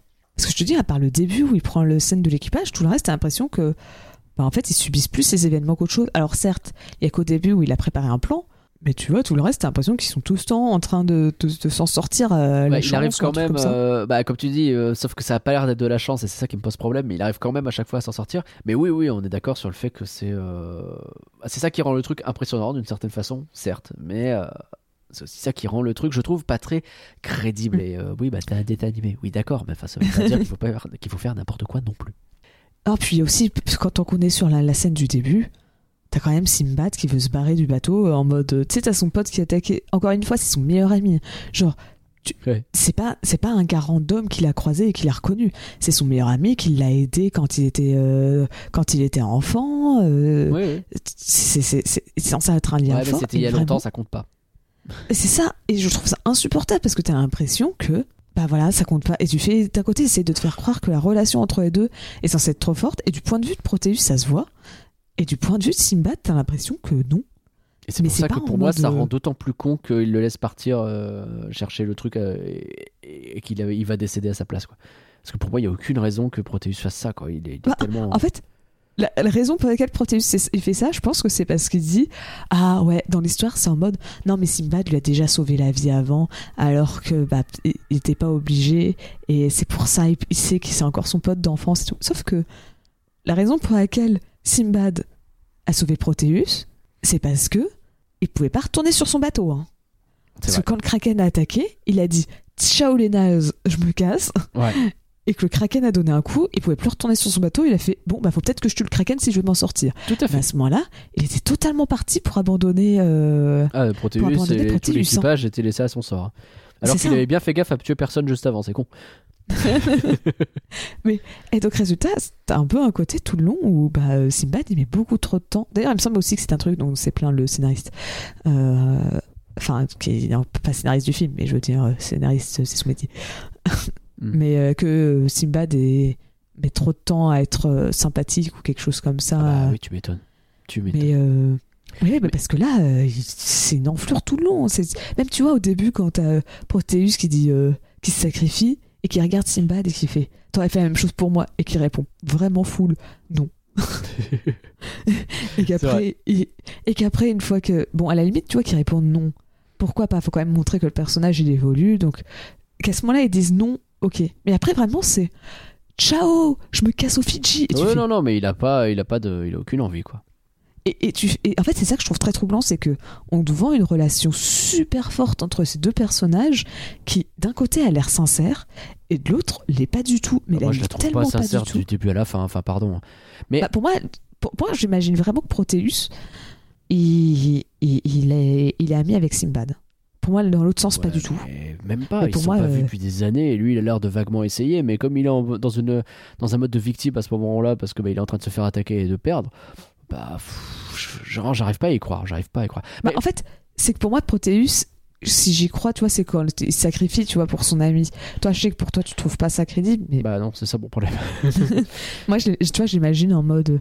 Tu vois, quand ils ont combattu ensemble, il s'est rappelé ses bons souvenirs et il s'est dit c'est mon meilleur ami. On a passé 10 ans, enfin, je sais pas combien de temps, mais on se connaît depuis tout petit. Je le connais super bien. Ouais, mais même. Je peux lui, Et, et d'ailleurs, je peux lui faire confiance. Je, Proteus, me il dit. y a un truc. euh, désolé, hein, mais est-ce qu'il s'inquiète une seule fois que sa future femme est fichue le camp et qu'elle euh, il sait pas où elle est? Mais il, il le sait peut-être pas. Mais je- Parce que vraiment, il ne fait pas référence une seule fois à la disparition de sa femme future. Ouais, mais il, il le sait peut-être pas. hein. Bon, bah, enfin, de toute façon- de toute façon, on peut pas- plusieurs jours. On- on va- Ouais, mais il est enfermé en prison. mais d'accord, mais enfin, il y a bien quelqu'un qui a dû lui dire. Au fait, elle a disparu. Ah ouais. Bah, peut-être pas. Peut-être que, tu vois, elle, c'est une ambassadrice. Hein. Peut-être qu'ils se disent, elle vit sa meilleure vie. euh. Moi, je trouve que le brave Proteus, euh, il avale beaucoup de couleuvres quand même.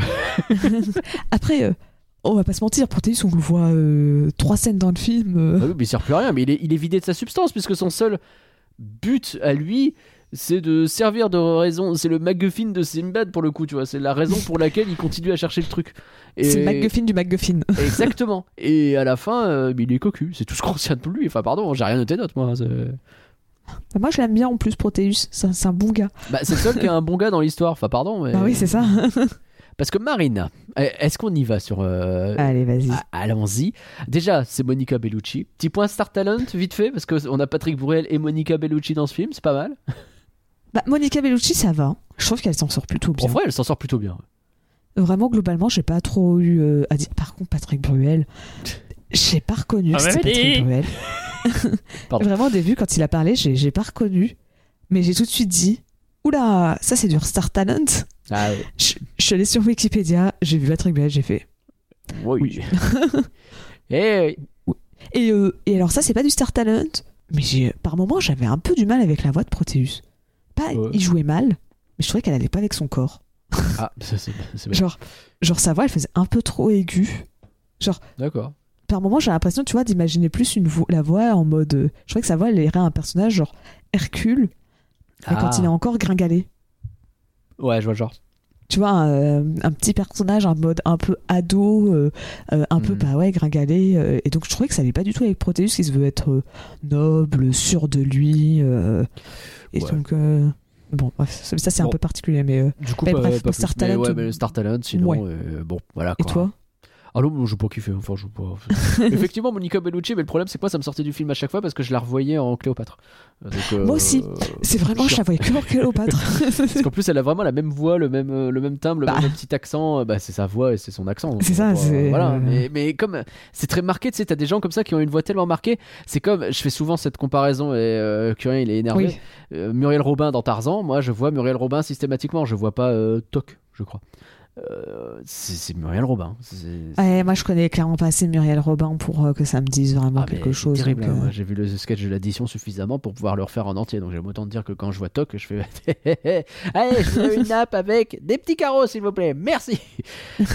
voilà, je sais pas où je vais. Du coup, ouais. Et d'ailleurs, j'en parlerai un peu dans le Ouais. futur, mais euh, il y avait un court métrage qui est sorti après. Ah et et, et dans, bah, dans ce court métrage, autant en anglais ils ont bien récupéré leurs euh, acteurs, hein, autant nous en français ils ont fait MDR non. ah bah non. Donc, euh, donc résultat, c'était très troublant de plus avoir Monica Bellucci et de plus avoir l'accent sur, Moni, euh, sur, sur, Bah oui, Monica, bizarre. euh, sur Marina. Et donc c'était parce que tu sentais qu'elle voulait pas, et c'est normal, heureusement qu'elle a pas fait un accent alors qu'elle en a pas, la, la doubleuse. Mais ça aurait euh, été une très mauvaise idée. c'est ça, mais, euh, mais résultat, c'était un peu troublant d'entendre Marina parler à la fin parce que t'es en mode. Cela dit, il y a un autre personnage qui fait un accent euh, qui devrait pas, c'est euh, le rat. Parce que le Ouais. rat, c'est un peu un personnage, yes, oui, ou des pirates, et il vient d'où des pays lointains. qui, est, qui est joué par Eric Métayer. Du coup, j'ai regardé un petit peu. Eric Métayer, c'est un type que j'aime bien en plus, c'est lui qui fait Yago, notamment. Donc, Bah bah moi, j'ai tout de suite- Il est capable d'avoir une. Une tessiture de voix, il est capable de faire plein de trucs lui en. Eh, ah. Pour le coup, c'est pas un Star Talent du tout, hein, c'est quelqu'un qui Ouais, sait mais, faire. ah non, mais lui, j'ai reconnu la voix en fait. J'étais en train de dire, quand je l'entendais, je fais, je connais cette voix, je connais cette voix, je Ah connais ouais, cette ouais, Et à un moment, dans les intonations, il a vraiment eu la même que Yago. et j'ai fait, c'est Eric Métayer. C'est exactement ça. Et du coup, bon, l'accent, je suis pas sûr. Par contre, il y a le, le, le roi, le roi truc là, euh, c'est le général Hammond de Stargate SG1. Voilà, je, je fais un coucou à tous mes Stargatos euh, qui écoutent ce flanc. euh. je sais pas si Alors, on est encore euh, nombreux aujourd'hui, mais euh, vivement. Euh, alors, moi, je plus, le la personnage est ref. mort. Enfin, l'acteur qui jouait le personnage est mort. Pas le. je crois que la voix française existe toujours, mais l'acteur non. Qu'a priori, même Ah. s'ils refont Stargate, peut-être que la voix reviendra, mais pas sur lui. Rip. Non, il a fait aussi des, des personnages, moi, dans, dans Skyrim. Donc pour moi, c'était des Ah. personnages de, Ouais, Skyrim. ça marche aussi. Mais euh, non, puis t'avais aussi, euh, on a fait euh, juste avant euh, Les Indestructibles, et lui aussi, j'ai reconnu tout de suite sa voix. C'est Marc Alphos sur l'homme de main de, de Oui. Sinbad. Bien sûr, bien sûr, bien sûr. Mais, mais bref, pour dire, tout ça pour dire que ceux qui s'en sortent le mieux, Eh ben, c'est pas le Star Talent. étonnant. C'est fou ça. Mais, mais attends, oui, je voulais voir. Ah, je connais pas l'acteur en anglais. C'est un acteur italien, visiblement. Donc le rat avait visiblement un vrai accent, je pense, en, en anglais. D'accord. Et euh, Eric Métayer a dû essayer de le rattraper, ce qui Eh. Non. Mais après, un encore une fois, pareil, il- c'est lui qui fait euh, Watu dans Star Wars. Oui, mais- Hé hé, je suis tout et de rien. Ton truc de Jedi, ça marche pas avec moi. Il faut du palpable. le- l'extraterrestre qui parle avec l'accent du sud, on sait pas pourquoi. J'aime bien ce type, j'aime bien, il fait des accents, il est drôle quand il les fait et tout. Maintenant, euh, je pense que effectivement, c'est peut-être un peu début 2000, pas beaucoup plus. hein. Bon, on était en train de parler de Marina à la base, mais on a fait un petit Oui. détour Star Talent. Bah, c'est une femme forte en vrai. Les- les- Oui. euh, voilà, elle sait se battre, elle prouve qu'elle est capable, etc. Et euh, le problème que j'ai, c'est bah, elle ne sert que de faire valoir aux hommes. C'est terrible. Elle est le love interest des deux héros. Et quand elle se barre, bah, comme je disais, tout le monde à Syracuse s'en fout. hein. Par contre, le roi, il est inquiet pour son fils, hein, ça oui, etc. Et alors, euh, les enchaînements de le navire, c'est tout sauf un endroit pour une femme, là. Ouh là là Ouh là là Et quand elle est utile, bizarrement, c'est pour contrer d'autres femmes, c'est pour les sirènes. Ouh là. Alors, c'est- cohérent avec le mythe, hein. mais bon. Bon. bah, en, fait, c'est tu sens que c'est une femme forte. Tu vois, c'est pas un personnage fort, c'est une femme forte. Oui, c'est ça. C'est- vraiment euh, même après tu vois quand elle se quand elle joue euh, quand elle dit quand elle t'as tout l'équipage qui en fait c'est même bizarre parce que tu vois tout l'équipage lui est redevable mais t'as pas l'impression qu'il- que l'équipage lui est redevable en mode euh, ah elle nous a aidés donc on va devenir pote avec elle t'as vraiment l'impression que tout le monde devient amoureux d'elle et donc c'est très troublant parce qu'elle est tout le temps ramenée à ce statut de Bah oui. bah euh, elle- existe que à travers les yeux des mecs quoi C'est exactement ça. Mais de toute façon, comme c'est la seule meuf du film, à part la méchante, enfin, je veux dire, on peut inventer ce qu'on veut, hein, mais il y en a pas d'autres. hein. Je- Eh. C'est déjà toujours mieux que Pixar à l'époque. hein. C'est pas faux. Comme ça, c'est pas faux. Je sais pas si t'avais autre chose à dire sur Marina, parce que sinon je pensais euh, enchaîner tranquillement vers Iris. Parce que la pauvre Marina, euh, qu'est-ce que tu veux dire quoi? Elle est stylée, hein. elle est stylée, mais Bah après, en vrai, le, le personnage reste super. euh, bah, su- super. comme on dit, ça reste un personnage fort. oui, bien sûr. Et on va pas se mentir, hein, sans elle, il n'y a pas de scénario. Ah oui, non, mais c'est sûr, c'est sûr. Limite, limite, t'as envie d'imaginer un monde qui s'appelle. Tu sais, tu, on blaguait tout à l'heure en disant Roxane c'était le personnage important du film. Ouais. Bah, limite, t'as envie de voir le film qui s'appelle Marina. Et c'est elle qui prend son navire et qu'elle y va toute seule Euh, se démerder pour récupérer le bouquin. Après, si tu fais le nom d'une marine qui s'appelle Marina, vraiment, je vais être en mode. euh.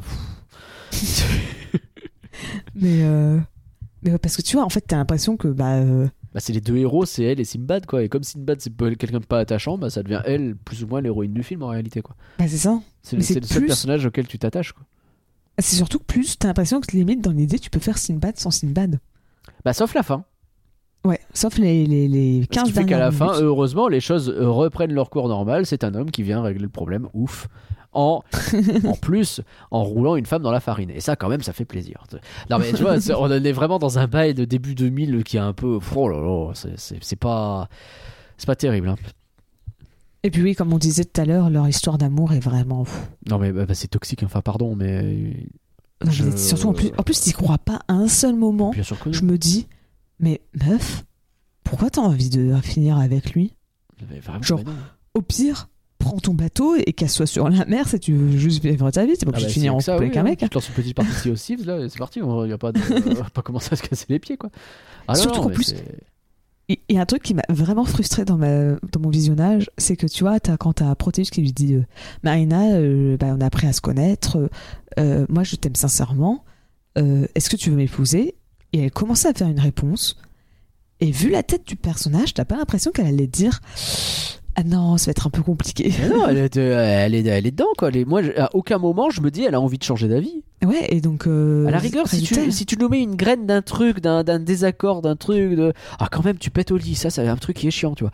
Et, et- et bah, bah, voilà, tu mets un truc en place, et puis comme ça, bah, une demi-heure plus tard, quand tu te rends compte que c'est en train de, de twister, tu fais ok, d'accord, bah c'est vrai qu'en même temps, l'autre il pète au lit, celui-là peut-être pas.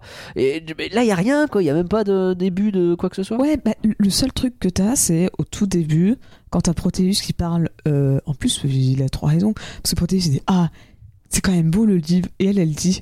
Enfin, elle- enfin non, elle, elle dit euh, Ah, c'est quand même super beau. Et lui, il dit Ah ouais, le livre est beau. Et elle fait Mais non, je parle de la mer. Et je fais Eh, À choisir, je trouve que, franchement, si on doit comparer les deux 3D, je préfère mieux la 3D du bouquin que la- On va en parler, t'inquiète pas. Mais, mais, mais Mais, le pire, c'est que c'est euh, idiot parce que, a, a priori, on est d'accord que elle, elle est là avec lui depuis euh, plusieurs années au moins. Donc ça veut dire que, a priori, ce paysage du soleil qui se couche sur la mer, c'est quand même un truc qu'elle a déjà vu. Alors que le bouquin qui est en plein milieu et qui brille de mille feux, c'est pas un truc qu'elle a vu souvent. Donc y avait quand même peu de chance qu'elle parle de. Enfin, l'autre, il était quand même pas si idiot de se dire qu'elle est en train de parler du livre, quoi. Je suis désolé. Mais euh, non, puis t'as que ça un peu en truc ambigu où elle, elle te dit euh, que tu comprends qu'elle aime bien la mer et que Proteus, à la limite, il comprend pas trop son amour. Mais encore une fois, c'est c'est- même pas, c'est même pas en mode. Il, la, il méprise en disant c'est ridicule. Tu vois, c'est pas comme euh, Vaiana où Vaiana elle veut prendre la mer et le père lui interdit. Et euh, t'as un vrai conflit entre. T'as juste l'impression que Oui, c'est pas mais même- trop spécialement son truc, mais que bête, ça mais va encore. On est, on est 5 ans après la sortie de Titanic. Et Titanic, t'as ce truc de une femme qui vit dans un monde un peu luxe, qui est sur le point d'être, bah, pas ambassadrice, mais c'est un peu l'idée, quoi, euh, dans des fêtes, des trucs comme ça, et qui déprime dans cette position. Et qui est pas bien. Et. il y a un type qui débarque et qui lui promet l'aventure et elle veut se barrer avec très bien. C'est du Roméo et Juliette, c'est classique as fuck. hein. Là, je suis désolé, je pourrais y croire si au début elle était en train de déprimer. Là, elle dit juste c'est beau la mer. Bah ouais. C'est ça, c'est C'est aussi beau quand résultat, t'es sur Terre que sur euh, un bateau. Il n'y a pas besoin d'aller sur un bateau pour se dire que la mer elle est belle. hein. Mais oui, et donc résultat, t'as vraiment un côté, bah, euh, tu sais pas pourquoi elle quitte Simbad qui est super toxique avec elle et qui va euh, lui dire, euh, oh, les femmes devraient pas conduire de bateau. Waouh, Bah ouais. ok. Ouais. Ouais. On a très bien compris la. Non, c'est les... attends, c'est les femmes devraient pas conduire ou c'est les femmes devraient pas avoir Tu le devrais volant pas être dans un bateau. Non, et puis il parle de conduire. Un, un navire est tout sauf un endroit pour une femme. Et après, il parle de conduire, effectivement. Parce qu'à un moment, il dit euh, une femme ne devrait pas. euh, C'est genre, conduire. voilà ce qui se passe quand une femme conduit un bateau ou un truc comme Ouais, ça. ou un truc comme ça. C'est- vraiment Pardon, mode, c'est ah, bah, c'est- ouais, pas, pas capable de faire un créneau. Ouais, c'est bon. Vraiment le même mood euh, femme au volant, femme accident. hein, Exactement. c'est- C'est la même chose. Et c'est mais. mais de toute Et façon, la- la première rencontre, je suis désolé, la, la première fois qu'il la voit sur son bateau, il la récupère, il la porte comme un sac à patates. À un moment donné, euh, on, Oui. est bien en train de se rendre compte qu'on n'est pas sur quelqu'un de très aspathique. Et, et- non, mais t'as ça, et puis et à côté, comme la relation Proteus-Marina, bah, elle marche plutôt bien. Enfin, elle mar- non, elle marche pas spécialement bien, en vrai, elle marche pas, mais euh, au moins, elle a pas. En fait, elle est neutre. Il te montre pas de truc qui ferait que tu n'y crois pas. Bah, elle te montre juste pas que mode- tu devrais y croire, mais juste bah, elle est placée en fait. Donc à partir du moment où elle est placée, que c'est un contexte de base, t'as pas besoin de te dire est-ce que j'ai envie d'y croire? Non, juste elle est là. Et Proteus, il a l'air un minimum amoureux d'elle. Même s'il s'en fout quand elle s'en va. Mais si c'est le seul truc qu'ils ont trouvé pour dire que qu'il s'en fout ou qu'il est peut-être pas au courant parce qu'il a oublié de demander. Bon, mais, mais je trouve ça un peu léger. Ouais, non, mais bref. Bref. Eris, euh, donc la déesse, hein, la déesse méchante, qui apparaît euh, dès le début du film dans un univers, euh, l'univers d'ailleurs. Une déesse grecque pour parler d'un film, euh, d'une- histoire euh, perse. Ouais, ouais, ça va, euh, ça va, ça va. Euh, c'est le coup classique qui m'énerve. C'est des humains qui combattent un dieu qui peut les détruire en un pouvoir bien placé, mais qui préfèrent s'amuser avec eux. Mais à un moment donné, elle gèle littéralement la mer d'un coup. C'est genre, elle peut envoyer des créatures énormes. Et manifestement, elle n'arrive pas à les arrêter. Enfin, c'est un bateau, hein. c'est c'est fragile un bateau, vraiment. hein. Une bonne météorite bien placée, on n'en parle plus. hein. Bah, en fait, on comprend. En fait, à la fois je comprends, à la fois je comprends pas son plan. Parce que son plan, c'est juste de se débarrasser du fils bah, du, du, du- roi, parce que sans, sans, sans le prince, euh, enfin sans, sans roi, euh, le royaume va tomber parce qu'il n'y aura pas de roi légitime, euh, ça va faire des guerres, tout l'empire va détruire, et ok. Et elle Ça, je parce que c'est Loki, c'est la déesse du chaos. donc Loki, très bien. Et ça, je comprends. Mais en fait, ce que je comprends pas, c'est pourquoi elle a besoin à ce point-là de Simbad. Genre, pourquoi tu vois, elle est obligée de dire Hmm, Je savais qu'en te euh, mettant. euh, que- qu'en prenant ton apparence, il allait se sacrifier et, euh, et que toi, t'allais pas faire d'effort pour le sauver. Et je suis en mode Mais pourquoi tu pouvais pas juste l'empoisonner? Bah oui. Il y a- il y, a plein de solutions simples en fait. Enfin, t'es une déesse, a priori, t'as quand même 2-3 possibilités. Après, ça n'empêche que Eris, c'est quand même le meilleur personnage du film. Ah, on est elle, a d'accord. le meilleur, elle a la meilleure animation, le meilleur. euh, Oui. À chaque fois que j'étais sur l'écran, je fais Oui, montrez-moi Eris. J'ai quand même un petit problème avec le fait que manifestement, quand elle est avec Sinbad, elle peut pas s'empêcher de rouler du fion et de se coller langoureusement à lui, euh, avec les fesses qui frottent sur lui constamment. C'est genre. Ah, peut-être un peu too much les gars j'ai compris que vous alliez la faire euh, enfin je veux dire avec Ursula il y avait un truc ok mais là là c'est peut-être un peu too much quoi Euh, mais sinon euh, on est d'accord pour dire que le, le- le personnage est, est- est quand même plutôt stylé je la trouve un peu c'est aussi un peu le, le principe du méchant qui semble elle semble toujours savoir ce qu'elle fait tout se déroule selon le plan tu sais le fameux alors que des fois tu comprends Oui. juste pas enfin tu te rends bien compte que là rien ne va dans ce que tu essayes de faire et des fois elle te sort vous êtes tellement prévisible alors que bah, c'est Proteus qui, qui va mourir parce que Sinbad va le trahir, sauf qu'en fait Sinbad l'a pas trahi et donc du coup c'est ça qui est prévisible. Pas du tout. C'est- non, justement. Ce qui est pré- pas prévisible, c'était le, le- Ce qui est prévisible, c'était que Simbad le trahisse. Ouais, mais c'est pas, c'est pas si évident. Que Simbad le trahisse, si. Ah, Que. Proteus, que Proteus se sacrifie, non. Mais que Simbad oui, oui, se sacrifie, c'est quand même ça. bien. hein. Il a quand même bien montré depuis le début qu'il allait sacrifier. hein. C'est ça. C'est oui parce que je me souvenais plus quand euh, c'était, mais c'est quand elle va voir, c'est à Proteus qu'elle dit ça. Vous êtes si prévisible. C'est pas si évident que quelqu'un comme Proteus soit suffisamment stupide pour se dire ouais vas-y Simbad il va y aller et moi si jamais il y va pas ben, je vais décéder c'est pas grave. Enfin euh, bah non c'est pas prévisible. Ça va pas mieux. non donc c'est- je sais pas son plan euh, repose euh, juste sur le fait que Proteus euh, il, il est bête. Alors peut-être qu'il est vraiment bête hein, mais bon Après, ça semble, ouais, ça, tout le monde qui le prend pour un idiot. c'est ça. Après aussi, son plan, il part quand même du principe. Même, ça- même les réalisateurs, ils ont fait un commentaire sur ça pour dire que c'était stupide. Ah ouais? Parce que son plan, il part quand même du principe que les gars, ils ont mis qu'un seul garde pour protéger le méga MacGuffin du monde. C'est vrai. Non mais c'est vrai à un moment donné quoi. Un C'est- vraiment, il y en a un. Genre, euh, Et puis j'ai j'ai un vrai problème avec euh, de toute façon le. euh, si tu veux prendre le bouquin, il faut dire la vérité. Est-ce que et là tu poses une question, mais n'importe laquelle. Ben enfin, si j'ai le bouquin ultime du machin, etc. Ben oui, je réponds la vérité. Ah. Puis il y a plus de problème. en vrai, pour moi, dans cette version du film, je peux comprendre plus pourquoi il dit pas la vérité que dans l'autre version. Même Ouais. si j'aimais bien l'autre version, je pouvais comprendre pourquoi il ne disait pas la vérité. C'était peut-être un peu con, mais je peux comprendre pourquoi il disait pas la vérité. Là, je trouve, pour moi, dans ma tête, c'est sur le coup, il sait pas qu'il ment. Après, il, il se rend compte qu'il a menti, hein, il le sait. Mais c'est que tu vois, dans sa tête, il se dit vraiment, non, je le trahirai pas et je reviendrai. Et tu vois, il est persuadé que il, il- il retournerait. Sauf que, bah, en fait, euh, euh, non, c'est pas à ce moment-là, il n'a pas encore suffisamment évolué. Tu vois, parce que c'est ce qu'elle dit, euh, même, Parce qu'a priori, Marina. elle peut lire en lui, donc elle voit que si il est sur le point de le C'est trahir. ça. Parce que même Marina, elle lui dit, mais elle te connaît pas, jamais tu aurais fait ça. Et lui, il lui dit, bah si, en fait, j'aurais aimé être cet homme, mais je le suis pas. Je suis un lâche et tout. Et donc, je peux comprendre pourquoi, tu vois, il a pas dit la vérité. C'est parce que je pense que sur le coup, il se disait, je suis sincère. Parce qu'en fait, c'est, tu vois, c'est ce qu'il voulait être. Et il se dit, euh, tu, tu- tu vois, si, j'y crois fort, euh, je le suis. Ouais. Sauf que faut faire des actions et qu'à ce moment-là, toutes les actions, c'était, euh, bah, il a tout le temps abandonné son pote, quoi. Donc, euh, Je trouve ça un peu bancal. Je vois, je vois un peu l'idée, mais je trouve ça un peu bancal quand même. hein. C'est pas. Enfin, je- je- tu peux pas être une déesse euh, euh, maligne qui fourvoie les gens et, euh, et t'en sortir sur ce genre de questions à la noix qui, en plus, pour le peu que le mec fasse effectivement ce qu'il a dit qu'il allait faire, et ben du coup, il a jamais menti et finito quoi. Je- C'est très très alambiqué cette histoire. Je suis pas convaincu. J'aime bien le twist de fin. J'aime bien ce que ça Mm. fait, mais quand même, je trouve ça bête de sa part en fait. Oui. Mais euh, non, le twist est vraiment quand même sympa. J'aime. euh, Ouais, tout à fait. J'aime bien le fait l'idée, bah, tu vois, d'avoir vraiment répondu à la question, enfin, de t'être posé la question. Ok, cool. Tu t'as retrouvé le livre, mais qu'est-ce qui se passe si tu l'as pas? Et vraiment, tu sais, tu fais oh, vraiment, t'es en mode po po po. et, euh, et aussi, j'aime bien que Iris, elle a perdu, mais elle est toujours là, tu vois. C'est Oui, comme vrai. une déesse. Elle a perdu et elle a dit ok, bah t'as gagné cette fois. Ouais. Mais euh, bah, on se reverra à d'autres occasions parce que, que, bah, Hades qui disparaît de manière un peu chelou de mémoire. euh, oui, bah il se retrouve emporté dans le fleuve euh, des morts. C'est ça. Parce que pas censé, enfin, c'est Hades. Bah oui, c'est c'est chez lui, genre Chez lui, pourquoi c'est vraiment. euh, Oh non, je me dois dans ma baignoire Je- C'est ça, c'est c'est exactement ce que j'allais dire. J'allais dire, c'est peut-être pas sa baignoire, mais bon, le mood il est presque là, quoi. Bah, C'est un peu ça.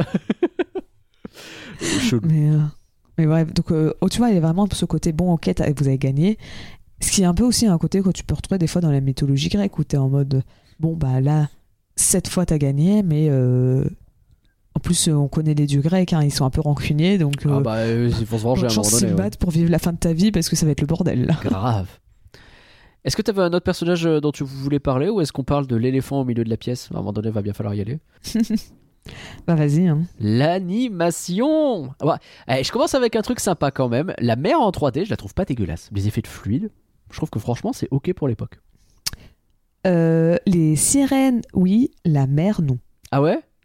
Ah, moi, la mer, euh, Ah, bah tu vois, j'étais plus Sur- sur les plans larges, euh, je trouvais que la mer était vraiment moche. hein. D'accord. Ah, ouais, j'ai peut-être plus fait gaffe au moment où il traite avec plutôt que sur les plans larges. C'est peut-être pour ça. J'ai peut-être un peu moins mis. Bon, par contre, globalement, la 3D, désolé, hein, mais le, le Kraken en 3D, c'est cinématique PS2. euh, Non, moi, il y en a un que je trouve qui rend bien, Ouais. c'est le roc, donc l'aigle géant. Oui, oui, oui, oui, c'était c'était ok. Tu sens que le, le côté plume, ils ont réussi à. Ouais, bah, à faire un truc. en, en- en- en vrai, tu vois, quand tu compares vraiment au kraken, le kraken, c'est vraiment compliqué. Kraken, hein. C'est- est chaud. hein. Même le gros monstre avec son gros œil, là. oh là. Oui. Fait, tu sens que le côté gros monstre, ils ont voulu faire des grosses textures là et que. Ouh c'est compliqué. Hein. C'est pas très Bah ouais, ça, de faire quelque chose de joli. Faut, faut- ils étirent la texture au max parce que c'est pas compliqué. On peut pas avoir des textures super HD, euh, autrement tu fais brûler ton PC. Donc euh, C'est étiré à fond et Ah, c'est pas beau. C'est vraiment pas beau. Et euh, je te dis, une, une impression de cinématique PS2 un peu. Euh, par contre, la 3D permet de. En fait, ce que je disais tout à l'heure, c'est que c'est un film qui est dessiné en, en animation traditionnelle, certes, mais il y a énormément de 3D qui est utilisé pour les mouvements de caméra, les plans, les trucs comme ça. Oui. Je voyais. euh, Et- Vas-y, pardon. vas-y. Non non, vas-y toi. Ok. Euh, genre la déesse qui s'infiltre justement pour récupérer le bouquin là, il s'amuse à, la suivre, etc. Le plan, il est trop cool. C'est ce que j'allais dire. Ce Niveau. Toi, je sais que t'avais l'air de dire que la scène d'action t'aimais pas trop, et moi je trouvais que c'était le point fort du film. Ah non, c'est pas ce que j'ai tout- dit. Moi, j'ai plutôt passé un bon moment justement sur les scènes d'action. Si tu remets, mm, si tu retires le reste, je me, suis- je me moque du début en mode les scènes d'action où ils se tapent dessus, mais en fait ils font jamais mal parce qu'il faut pas, c'est parce que ça se voit et que ça me pose un problème. Mais sinon, non, non, je trouve que les scènes d'action sont plutôt réussies, c'est prenant. Ouais, moi je les trouve bien chorégraphiées, c'est nerveux, c'est les caméras sont Les combats à l'épée sont stylés. Quoi. bah, sont sympas. euh, ouais, non, c'est tu sens qu'ils ont fait un gros effort dessus et Quand ils se battent Proteus et Sinbad, là, euh, c'est bien. hein. Mm. C'est très très bien. Les, les- T'as pas de coup pour rien, t'as pas ce genre de truc. Et euh, mais ouais, même euh, à un moment donné, c'est bête, hein, mais tu sens qu'ils se font un kiff sur euh, le rat qui va allumer toutes les lumières du bateau et qui du coup fait plein de cabrioles. et euh, Oui. pour allumer les torches. Et donc la 3D le suit, etc. Et, euh, et c'est c'est pff, bizarre en fait. Tu sens que ce film il est entre deux. C'est un film qui voudrait être de la 3D, mais il garde des trucs 2D et du coup il. Je, je- je Et- comprends que ce soit le dernier, tu vois. 2D. Et tu veux vraiment rigoler? Vas-y. Est-ce que t'as remarqué que par moment, t'as des membres de l'équipage qui deviennent en- qui passent en 3D Non, j'ai pas fait gaffe. quand, quand t'as des membres de l'équipage, ils sont en arrière-plan. Faudra Ah que ouais. je retrouve la scène. Euh, ils passent en 3D. C'est plus la 2D, ils l'ont mis en 3D parce que c'était peut-être moins cher. euh, T'avais pas besoin de les dessiner. Ah ouais, le on modèle était déjà là. plus quoi. C'est vraiment quand ils sont en arrière-plan, hein, mais c'est, euh, c'est- c'était genre, euh, il me semble que c'était juste après les sirènes, où tu sais, ils sont allongés par terre et ils se, re- ils se redressent ou quelque chose comme ça. Il me semble que c'est à ce moment-là où tu en vois qu'ils sont en 3D, euh, genre peut-être au quatrième plan, hein, un truc dans le genre, mais quand tu le remarques, tu fais, Ah, ok.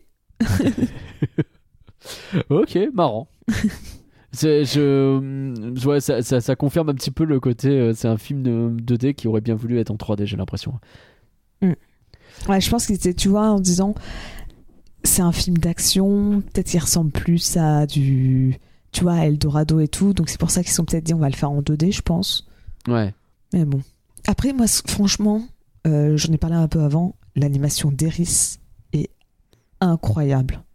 Vraiment, le personnage est super bien animé, que ça soit le personnage en lui-même, euh, quand il se déplace, enfin quand elle se déplace, quand elle euh, fait bah, toute la scène où elle euh, vole le livre, où tu la vois. J'adore la manière, tu vois, dont elle prend l'apparence de Simbad. C'est pas juste, elle se transforme. C'est comme si elle il y avait une peau et qu'elle se mettait dans cette peau. Oui, Euh, oui, oui, oui, oui. C'est euh, vrai, c'est vrai. Elle a tout le temps cette texture. Bah, tu sens, en fait, ils ont dit, hein, les, les animateurs, qu'ils ont adoré l'animé. Ça Euh, se sent. Parce que bah, euh, c'était à la fois un mélange entre un personnage et des effets visuels. Et donc, ils disaient que ce qui était marrant, c'est que à partir du moment où elle devenait un peu de la fumée et tout, et qu'on voyait plus trop à quoi elle ressemblait, t'étais plus obligé de bah, te respecter le, le modèle sheet que t'avais, donc euh, à quoi exactement d'être, euh, d'avoir un truc super précis et d'avoir vraiment le modèle de base. Mm. Donc tu pouvais t'amuser et faire, lui faire prendre la forme que tu veux, l'agrandir et tout. Et, Ouais, et donc, ouais. Ah, ils, a- ils ont adoré faire euh, Eris et ça se sent dans le film. Tu sens que ce personnage, euh, elle passe clair. son temps à bouger dans tous les sens parce qu'ils sont en mode Eh, Ils étaient pas obligés de la faire euh, aussi libidineuse, mais c'est vrai que ça rend bien. Un, un dernier effet que j'ai noté que j'ai bien aimé. En final, au final, je dis quand même pas mal de trucs cool sur cette animation, même si la 3D est dégueulasse. Bah, en fait, Euh, ça, c'est la 3D, elle est vraiment moche, quoi. Mais... Quand, quand elle arrive et qu'elle crée une bulle sous l'eau pour, euh, pour Sinbad, je trouve ça trop cool. C'est une très belle idée que j'aime toujours, moi, les espèces de grosses bulles sous l'eau. Ah oui, effectivement. Oui, ça marche bien. J'aime bien. Et c'est rigolo parce que ça passe pour une magie euh, bénéfique. Alors que, bon, a priori, elle n'est pas bénéfique. Et euh, tant qu'on a aussi sur l'animation, moi j'aime beaucoup tout ce qui est un peu la charte graphique, à la fois d'Eris et du livre. Alors c'est un peu deux Ouais. trucs différents, mais euh, donc charte graphique d'Eris, c'est, euh, je dirais, tu sais, le fait qu'elle est dans un son monde tout en constellation. Oui, oui, oui, oui, oui. Tu, tu vois le fait que les créatures, elles sont.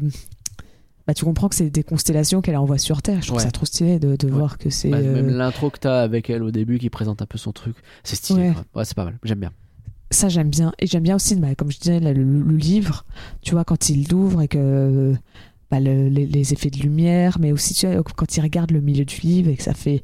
C'est pas trop quoi, de la magie chelou, parce que c'est sait toujours pas à quoi il sert ce MacGuffin, mais C'est toujours pas. Ça fait de- ça fait de la magie et c'est joli. Et, Ouais, c'est ça qu'on veut. Et j'aime bien, ça fait de la lumière, c'est bleu. Donc c'est plutôt cool effectivement à ce niveau-là. Ce qui fait que finalement sur l'animation on n'est pas si euh, négatif que ça. Qui Ouais, bah, je, je trouve que l'animation, elle tient bien. Quand, dès qu'il n'y a pas de 3D ou qu'il n'y a pas trop de 3D, ça va encore. C'est exactement ça. Mais par contre, quand il y en a, euh, yikes. Bonjour les dégâts. Ouais. Ils, ils- ils font des trucs chelous avec leur bateau. Je suis désolé, je vais revenir là-dessus un petit peu. si je fais le tiers de ce qu'ils font sur Sea of Thieves, c'est game over hein, déjà. Euh, le coup de harponner le très gros poisson, je suis pas sûr que le bateau ou la corde tiennent le coup. C'est super stylé, je dis pas, mais ça tient pas.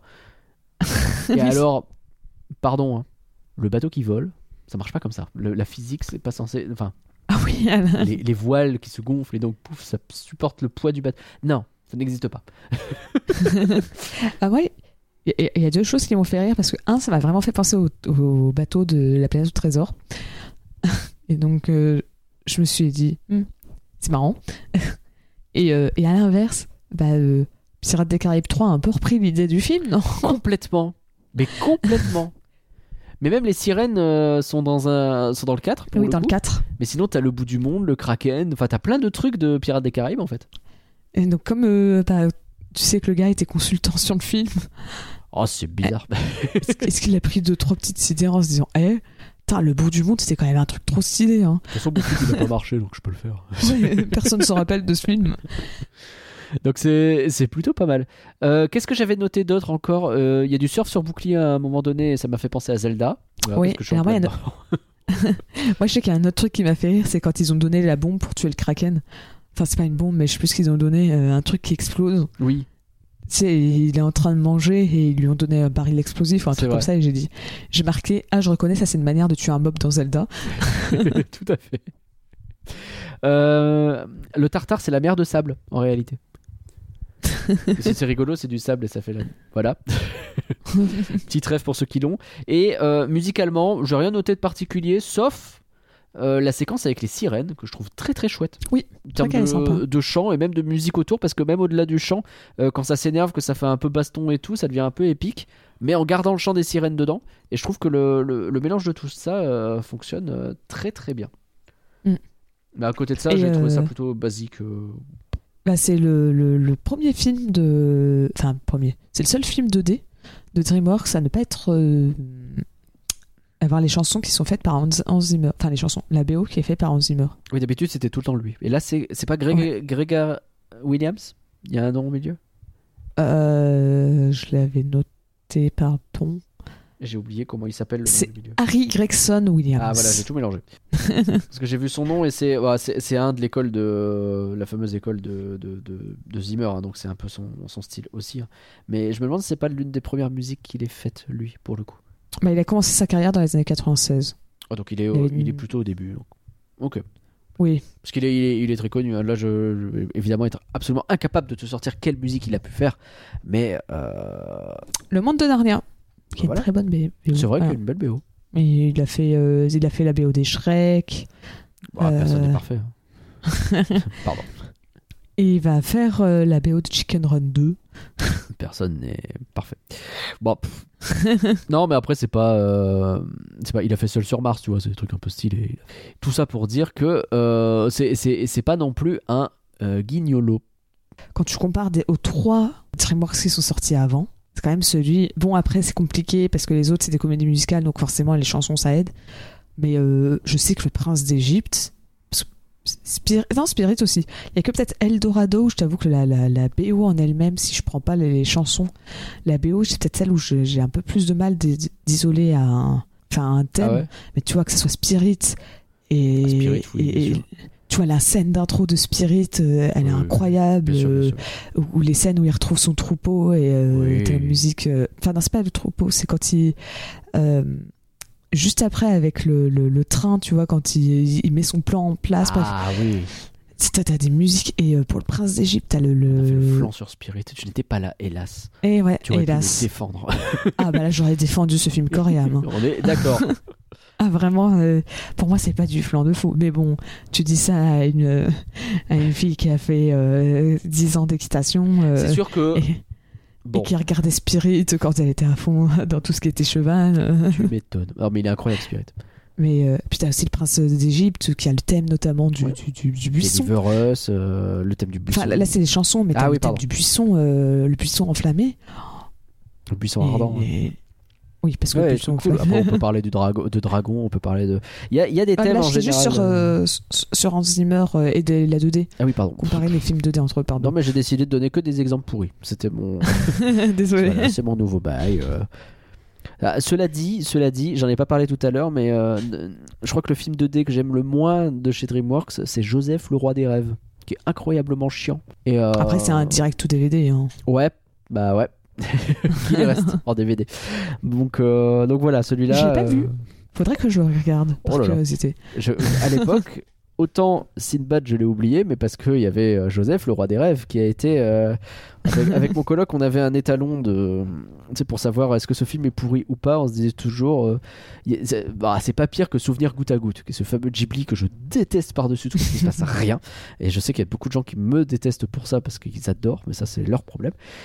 Et en fait, il y en a un qui a failli devenir un deuxième étalon à ce niveau-là, c'était Joseph, le roi des rêves qui est quand même vachement pourrave. Et en plus, t'as tout ce côté catholico euh, chrétien là, que euh, flemme.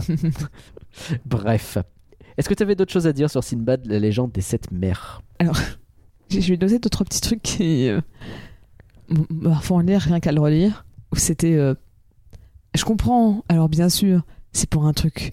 Euh, pour que l'impact ait, ait une importance dans le scénario, où Simbad, euh, tu vois, il arrive au dernier moment pour euh, revenir et prendre la place de Proteus. Mais franchement, il n'y avait pas un soldat qui gérait la vigie et qui, et qui pouvait dire Eh, il y a un bateau qui est arrivé, c'est peut-être celui de Simbad, on peut pas attendre 5 minutes. En plus, ils sortent tous les 15 qui grimpent du, du Oui, balcon oui. là en mode Oh coucou, on était cachés. Mais oui, c'est ça.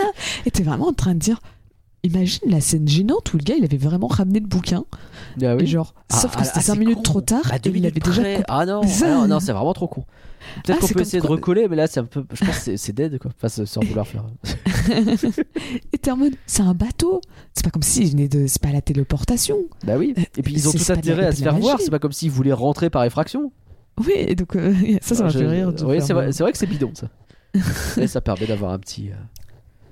Et, et pareil un autre truc dans le genre c'est pourquoi Simba tu sais quand elle euh, t'as Marina qui essaye d'échapper à l'aigle et, euh, et tu sais donc elle est, elle est cachée et tout et t'as Simbad qui va la choper au niveau de la bouche euh, pour, pour lui dire chut chut parle pas et, et, elle tu sais au début elle se débat en faisant Hum, hum et après elle fait Ouais. non c'est moi c'est moi c'est Simbad et après elle fait ah Simbad et je fais et pourquoi t'as- t'es obligé de la surprendre comme ça? Oui. elle est pas conne Bah non. depuis tout à l'heure, elle essaie de pas faire de bruit. Tu pouvais juste te pointer et genre faire un coucou, tapoter Ouais, oui. sur son épaule ou un truc comme ça. Elle n'allait pas crier. Genre, pourquoi elle aurait crié Pourquoi t'étais obligé de venir comme ça en la faisant peur et la surprenant par derrière? C'est le pire moyen pour justement Oui. qu'elle crie et qu'elle panique. Bah, c'est sûr. Mais je crois qu'il s'en fout de faire peur aux femmes, en règle générale. c'est pas son bail à lui. hein. C'est. Mais donc, euh, et, ça. et enfin, c'était un truc où j'avais regardé le making-of du film qui était pas très intéressant, je trouvais. Parce qu'en fait, il, il restait genre euh, deux minutes sur chaque personnage, un truc comme ça. C'est Ah oui. Alors salut, ça c'est Simbad. Euh, ben, on l'a modelé après, enfin on a on l'a basé son design d'après Brad Pitt. Euh, Ouais. Voilà. Salut, ça c'est Proteus. Euh, bah, c'est un bon gars. Ouais, mais en Salut, même temps, qu'est-ce que tu veux dire de plus sur Proteus hein ouais, il est sympa. Et donc pour Marina, ils ont sorti. J'étais obligée de noter cette cette euh, phrase. Ouais. Marina is a character that can trade one-liner with him. Donc, hé, Marina, ça- elle est bien avec. Parce qu'en fait, avant, dans le contexte, c'était genre euh, Marina et, et va bien avec Simbad parce que c'est un personnage qui peut échanger des one-liners avec lui. Ah, il s'envoie des punchlines, trop bien. Et t'es vraiment en mode Ah, DreamWorks des années 2000, De ne ouf. change surtout pas. Ouf. Et une bonne relation de couple. C'est ça qu'on imagine. Ouais. c'est vraiment un gars et une fille, j'y repense. hein. Non, mais oui, c'est vrai que maintenant que j'ai pas pensé, mais c'est. Il y, a- il y a ce côté-là, vraiment, si tu prends un gars et une fille en croisière, à mon avis, t'as exactement les mêmes scènes. ah non, loulou Bref. Euh, Pauline, est-ce que tu as des critiques pour Sinbad, la légende des sept mers oui. Cool. Alors j'en ai pas beaucoup, parce que le problème des années 2000, c'est que les gens ils te mettaient Hé Va voir notre critique sur le site l'express.fr et tu fais Ne. non. Va voir sur lefigaro.fr et tu fais arrête de me dire ça quand je vais sur ton site, je trouve pas la review. Bah non, ça n'existe plus. Non. Donc vraiment, à chaque fois, euh, t'en as peut-être la moitié, il y en avait que 9. Et et sur les 9, t'en as peut-être euh, t'en as bien la moitié qui, euh, Qui sont pas exploitables, quoi. bah qui ouais c'est ça c'était juste voir la review complète quelque part et euh, et donc j'avais rien donc euh, résultat je suis allée chercher après chez les américains Ok. Euh, donc déjà en France alors en France on a été assez gentil surtout la presse euh, puisque la presse a mis 3,7 sur 5 Ok. Ah oui, j'avoue. et les, spe- et les spectateurs ont mis 3,1 Je- j'ai- moi, euh, ils sont déjà un peu plus raccord avec les Américains, en vrai. ouais mais 3,7 euh, 3,7, c'est beaucoup, eux. Euh, donc on a notamment mcinema.com qui a mis 4 étoiles sur 5, par Caroline Collard. Mélange de 2D et 3D, l'animation concoct- concoctée dans les studios DreamWorks sert à merveille cette fantaisie virevoltante, avec quelques scènes franchement réussies, Oh. comme la traversée au milieu des sirènes. Oui, ça- Laissez-vous séduire par leur chant, vous ne le regretterez pas. elle, elle a aimé une scène, quoi. non, mais ok, bref, bon, ok. Je, je trouve qu'elle est facilement transportée, la dame. Euh, Télérama, 2 étoiles sur 5, par Isabelle Fajardo. On pioche dans les mythologies persanes, celtes, grecques. On compile, on passe à la moulinette, et ça donne un conglomérat de clichés assez, de- assez décevants. Oh, bah voilà, là, ça colle déjà un peu plus avec ce que je pense, oui. Persane, oui. Grec, oui. Celte. Euh, de. Bah, pour. Celte Oui, pourquoi pas. à un moment donné, il mange un truc, il met du celte dessus. J'ai trouvé que ça. Je... Je, je sais pas, le poisson, c'est pas celte. Non, J'essaie de réfléchir, mais. euh, moi, je crois pas. parce que tar- tartare et iris, c'est grec. À un moment donné, ils Euh, de le la bière, rock. peut-être Le- Le roc, c'est clairement. euh, et Simbad, bah, c'est clairement. euh, bah, perse, ouais. perse. Je sais pas. Et le, le, le, le kraken. Euh, kraken, il je est, sais pas, il est Pour moi, kraken, c'est plus grec. J'aurais dit aussi. Je sais pas. Mais bref, euh, si vous avez une, ré- une réponse. On, on est, on est chaud pour savoir. Et donc là, je suis allée chercher chez les Américains. Euh, C'est scandinave, le kraken. A priori, c'est de la Norvège. Ouais. En vrai, maintenant que tu le dis, c'est pas si déconnant que ça. Un kraken, euh, ça fait pas très. euh, C'est pas très latin comme mot, quoi. C'est vrai, c'est- pas faux. Je- kraken quand pense, quoi. Euh, donc les Américains, on a donc de- une critique de Decent Film qui a mis B+, Ah bah, bah ça c'est original. par Steven D. Gredanus. oui. Non mais tu le fais exprès, ça fait deux fois. C'est pas ma faute. hein. Gretanus Grey. Grey Danus. Ah, Gretanus, d'accord, bah, tout va bien. Ouais. c'est c'est une référence à, à Bruno Le Maire à ce niveau-là, je suis désolé. C'est un podcast sponsorisé. Pardon. Euh, surpasse de loin la planète au trésor avec des scènes d'action spectaculaires, un triangle romantique étonnamment complexe et une exploration réfléchie des questions morales et des personnages. Oh n'importe quoi. D'accord. Triangle Sur- amoureux étonnamment complexe avec l'autre truffe qui reste euh, chez lui, euh, qui se rend même pas compte que sa meuf fait partie. Pas, dis donc. Bah, je suppose qu'il est étonnamment complexe parce que. Oh, il a dû chialer devant Pearl euh, Harbor. bah, bah, parce que Pro- Protus, il est pas. euh, euh, il est pas méchant, il est pas. euh, parce que généralement, c'est tout le temps euh, deux mecs qui se font la gueule pour avoir la, la fille. Alors que là, les, les- lui, il est en mode à la fin. Ah, non, si mais je veux juste que vous juste parce soyez, qu'il dit non, mais c'est quoi, vas-y, pars. c'est pas complexe. je sais pas, je vois que ça. Je sais pas, je, ouais, je sais pas.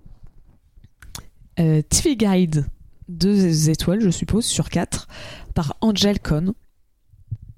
Le dialogue, le, le dialogue, euh, alors, ça vient en anglais, hein, donc je sais pas exactement, euh, euh, comment dire.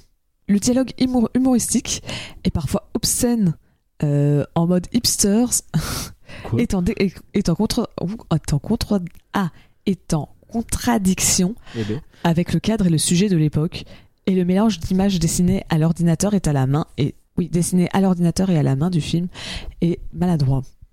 Alors ça, admettons. Maladroit, j'aurais même dit dégueulasse, mais pourquoi pas. Mais En fait, ce qui est euh, intéressant, c'est de voir que c'est que dès 2003.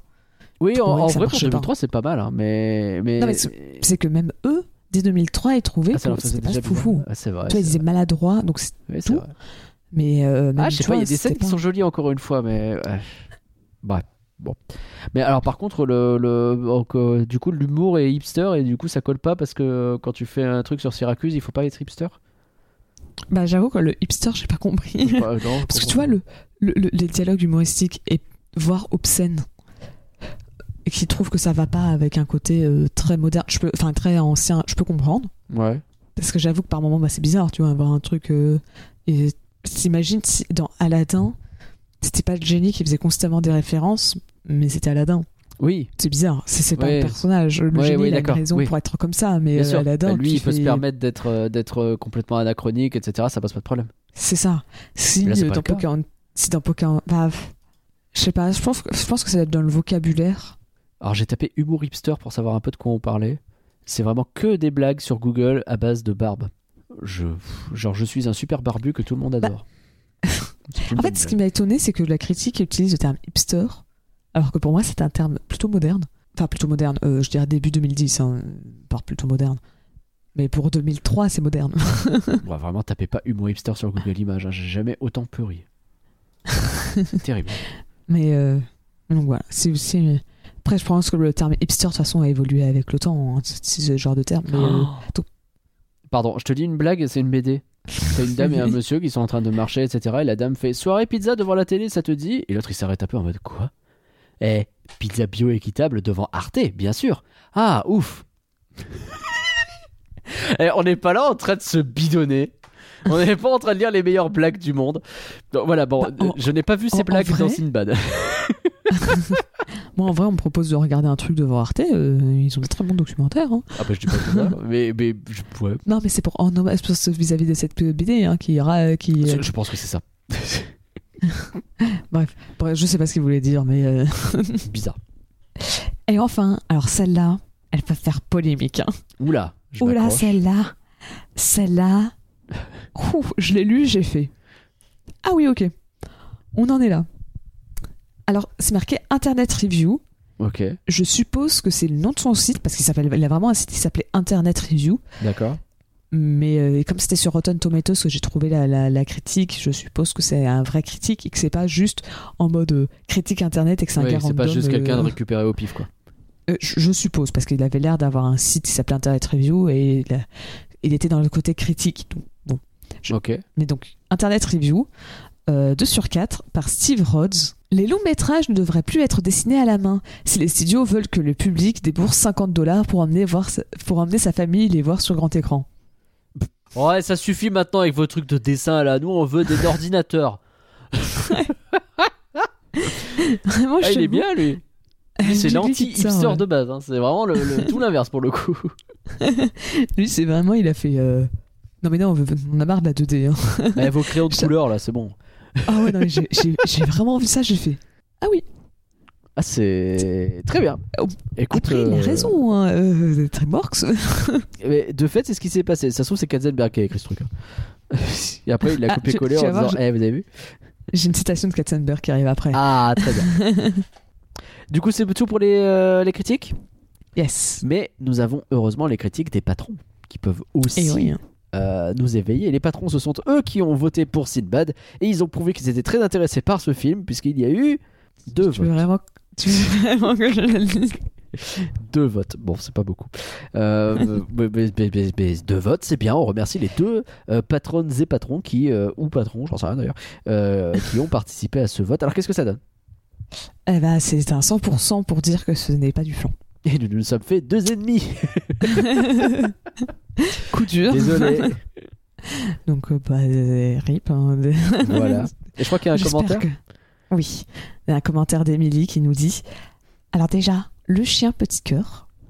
Alors, on n'a pas beaucoup parlé Euh, du bah, chien. mais non, vrai, parce le- que j'ai- il m'a pas marqué plus que ça par sa bave, effectivement. Mais ok, ok, ok. Ouais. J'accepte. Moi, c'est. Après, il est, il est mignon, mais c'est pas le. C'est pas mon style. Voilà. Il faut des chats, moi, pardon. oui, moi aussi. Le film n'est pas du flan. Alors, oui, la 3D a en partie mal- a en partie vieilli, surtout sur les créatures et l'expression des personnages. Mais je trouve que ça lui donne un charme presque rotoscopique. Euh, ok. Ouais. Euh, certains effets, comme la fumée, sont encore très beaux. Je trouve les personnages drôles et attachants, même les secondaires, bien qu'ils ne soient pas, dé- pas développés. Les péripéties et les combats sont très beaux, mais tout le reste est un peu trop rapide. Donc, euh, et autre partie, mais je fais une première pause. Euh, en vrai, je peux comprendre. je, prends- je peux comprendre la partie sur les personnages secondaires qui sont pas très développés, mais qui restent attachants. Parce que typiquement, on a parlé du rat. Euh, il me semble qu'il s'appelle Kale, euh, le bras droit. Je sais plus, mais oui. Je suis d'accord. Mais en, vrai, tu vois, je les aime bien. Ils sont pas, euh, ils sont pas très développés, mais je les aime bien quand même malgré tout. T'en as aucun où tu te dis, il m'agace C'est- Non, non, Ouais. ils sont cool, quoi. Mais c'est peut-être qu'ils auraient justement Après, DreamWorks faire des sidekicks rigolos, ils aiment bien faire c'est- Ils sont très très forts. C'est. Donc non, non, il y a une galerie de personnages plutôt cool, mais même le, le père, etc. euh, Il y, a- il y a pas mal de, oui. de personnes qui interagissent un peu et qui sont pas mal, quoi. Ce qui euh, justement fait un peu rager quand tu, quand tu vois que c'est Sinbad le personnage principal. Eh oui, c'est vrai, c'est eux qui devraient être les héros. Il, il a une bonne vanne, Sinbad, au début. Euh, quand il est en train d'attaquer le Kraken avec les autres, là, euh, t'as un soldat qui. euh, Non, c'est pas le Kraken, c'est le soldat qui veut l'attaquer lui. Je sais plus. En tout cas, il y en a un qui se démène particulièrement à fond et t'as Sinbad qui se retourne vers Protéis Oui, et qui fait il va falloir lui donner une Kraken, c'est le augmentation, lui. Oui, parce que c'était le Kraken qui venait de le bouffer, qui l'a recraché. C'est ça. Et il repart tout de suite. Il repart tout de suite. et- C'est ça, exactement. Et il faut. Euh, J'espère qu'il a une prime de risque ou un truc Oui, comme ça. Et je crois qu'en anglais, c'est euh, parce que j'ai vu passer le gif, c'est genre, euh, mais il faut lui donner une augmentation. c'est une bonne vanne, c'est une bonne vanne. Comme quoi, il y en a. Après, c'est vrai que le film est pas si drôle que ça. Il m'a pas beaucoup fait rire en tout cas. Ouais, c'est. Je sais pas si c'était censé être Il y a des vannes de. Laura un peu, mais pas beaucoup plus. Euh, Peut-être que c'était sur des passages, genre en mode. tu vois, à l'époque, ça faisait rire. Oh là là. il, se, il se moque des femmes, c'est drôle. Alors, c'est possible. Qu'aujourd'hui, euh, t'es juste en train de dire. euh, Tu veux dire à l'époque où Jean-Marie Bigard remplissait le Stade de France juste avec cette promesse? C'est possible. Donc, justement, je continue le message d'Emilie. yes. Le héros qui fait preuve de sexisme. Ah bah oui. Donc ça fait partie des Euh, problèmes évidemment. Mais c'est bien montré comme négatif. C'est vrai. Le héros fait face à la désapprobation de tous les personnages. C'est vrai qu'on l'a pense- pas assez dit. C'est vrai, oui. Mais bon. euh, Ben, Parce que c'est justifie, je pense que non, mais il est vrai qu'il est plutôt so- solitaire dans son truc très très sexiste. Euh, je pense cependant qu'ils auraient peut-être euh, qu'ils auraient pu être plus subtils. Je crois pas que le héros soit sexiste à la base, mais que DreamWorks a voulu montrer un personnage coincé dans un rôle, comme Marina, mais qui ne sait pas s'en libérer. Hmm. Comme je suis un, comme je suis un personnel, euh, comme je suis un pirate, pardon, et un voleur, je me dois d'être comme ça. Et il se joue un rôle, un rôle que la déesse du- de la Discord approuve. Un thème qui résonne pas mal en ce moment. Ok. Bah, c'est intéressant. euh, C'est vrai que c'est une lecture que j'avais pas vue, mais je suis pas non plus 100% convaincu, désolé. Non, je suis pas convaincu non plus, mais ça, ça permet d'avoir euh, effectivement, nous qui avons été plutôt négatifs sur le film, bah, ça offre une ça. lecture un peu différente et c'est plutôt cool, Bah, effectivement. Comme je disais, il y a des gens qui avaient vu comme lecture que bah lui, c'était s'il était méchant avec Marina, c'était pour être en mode euh, pour pas que parce que comme il était déjà un peu amoureux d'elle, c'était en mode oh t'es la copine de mon pote, euh, enfin t'es la fiancée pardon de mon pote.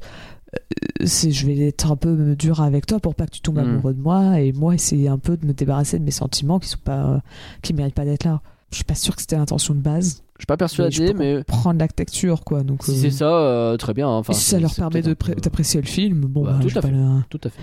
On n'est pas là pour annihiler le fun. C'est ça.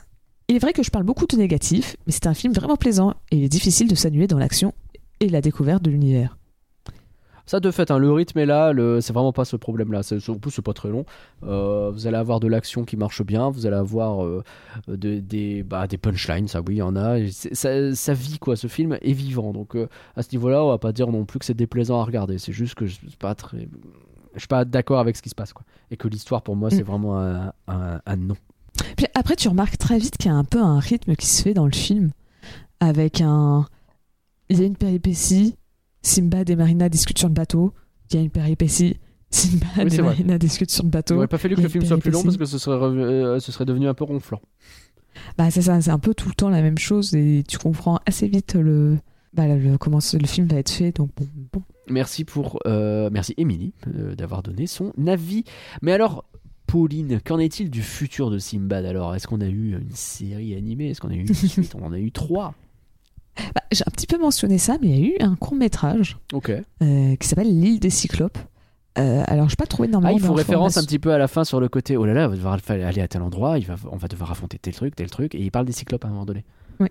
Et, euh, et en fait, justement, j'ai pas énormément d'infos, mais je pense que ça a été fait vraiment très peu de temps après le film.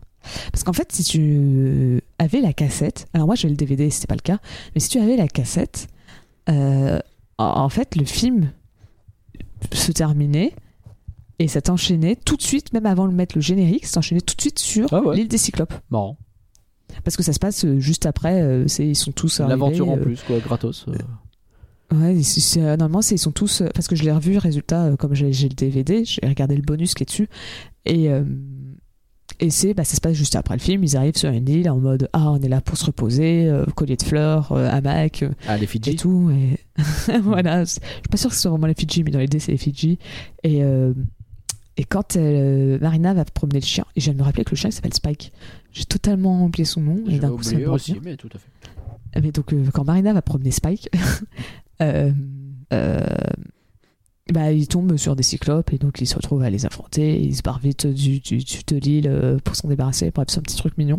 Et donc, à l'époque, si t'avais la cassette, ça s'enchaînait tout de suite, juste après. euh, le bateau se terminait, coucher de soleil, scène d'après, ils arrivent sur l'île, ils font leur truc et ça se termine vraiment quand ils reprennent à nouveau la mer à la fin de ce court métrage.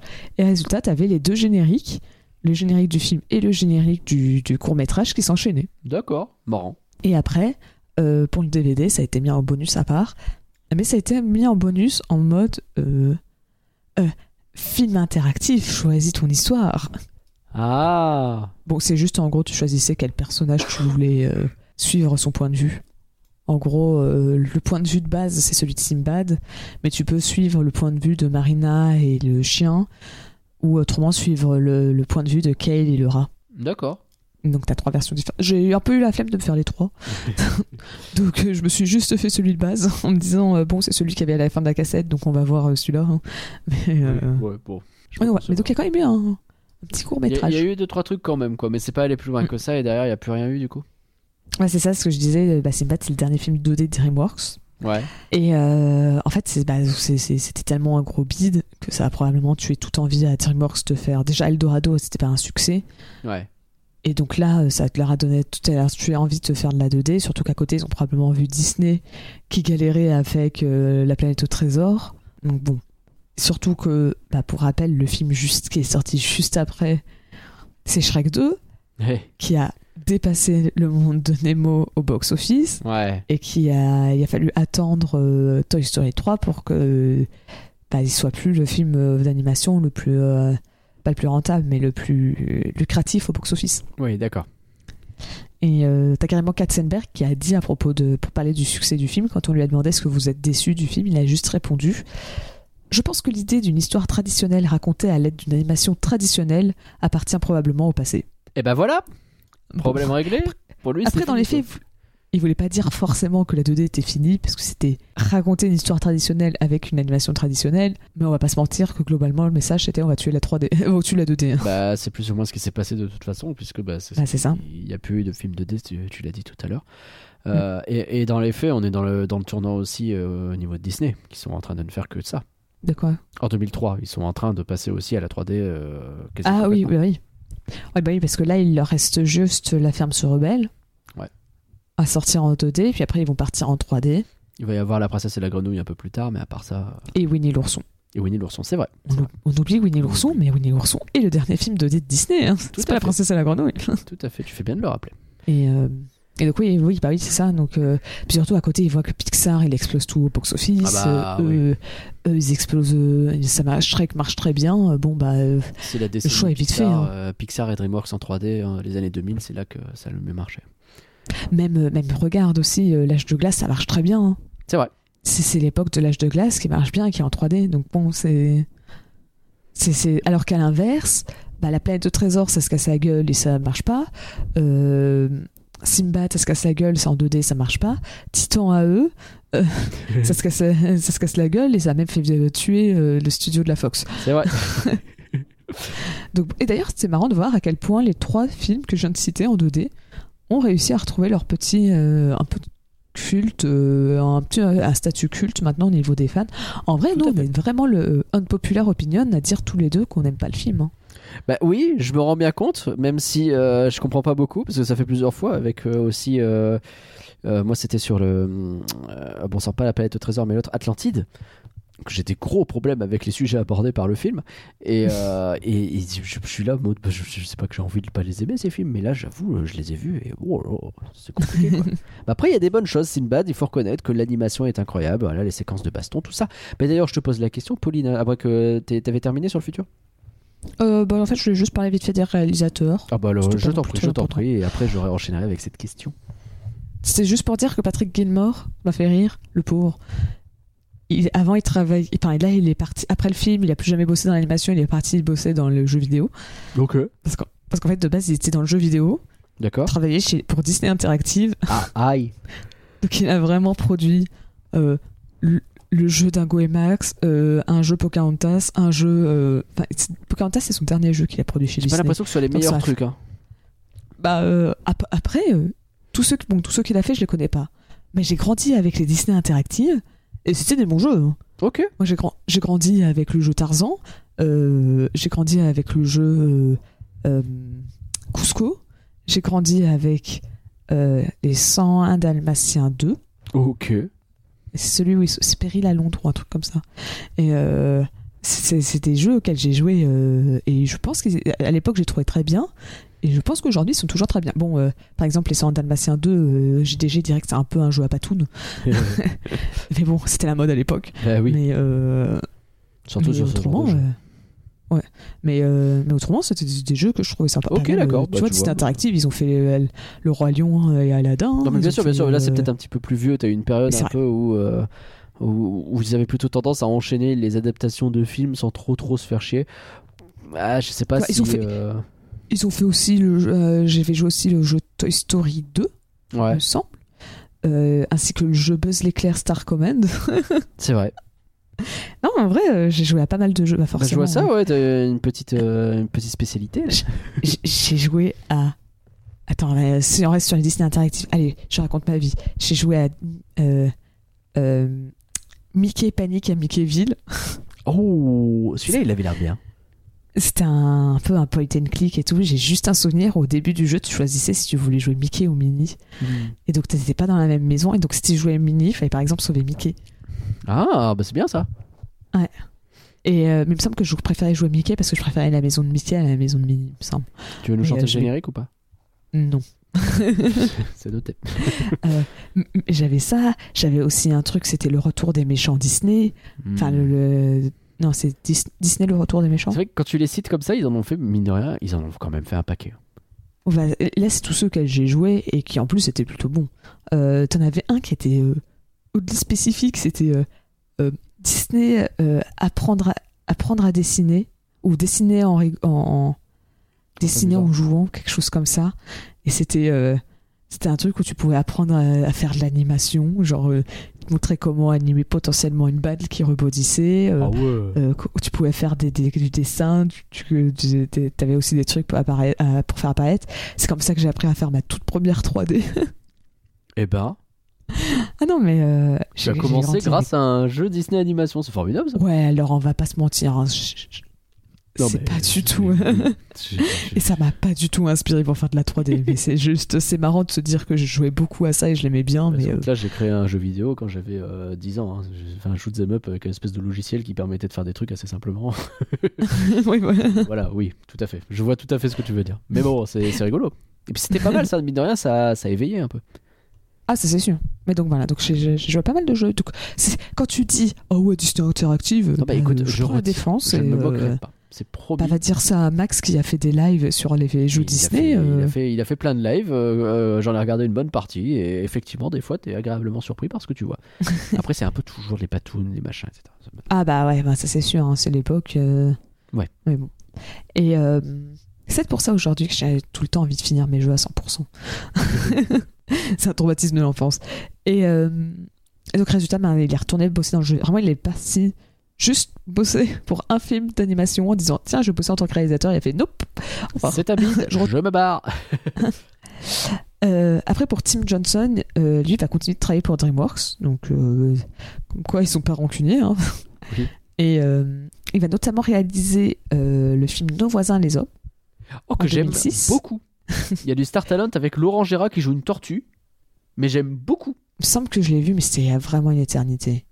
Je, je, je Et sais pas, euh, petit côté, les animaux ils sont mignons, et puis il y a, je sais plus quel animal, mais c'est une sale peste, et puis à la fin il devient gentil. C'est trop bien, j'aime bien.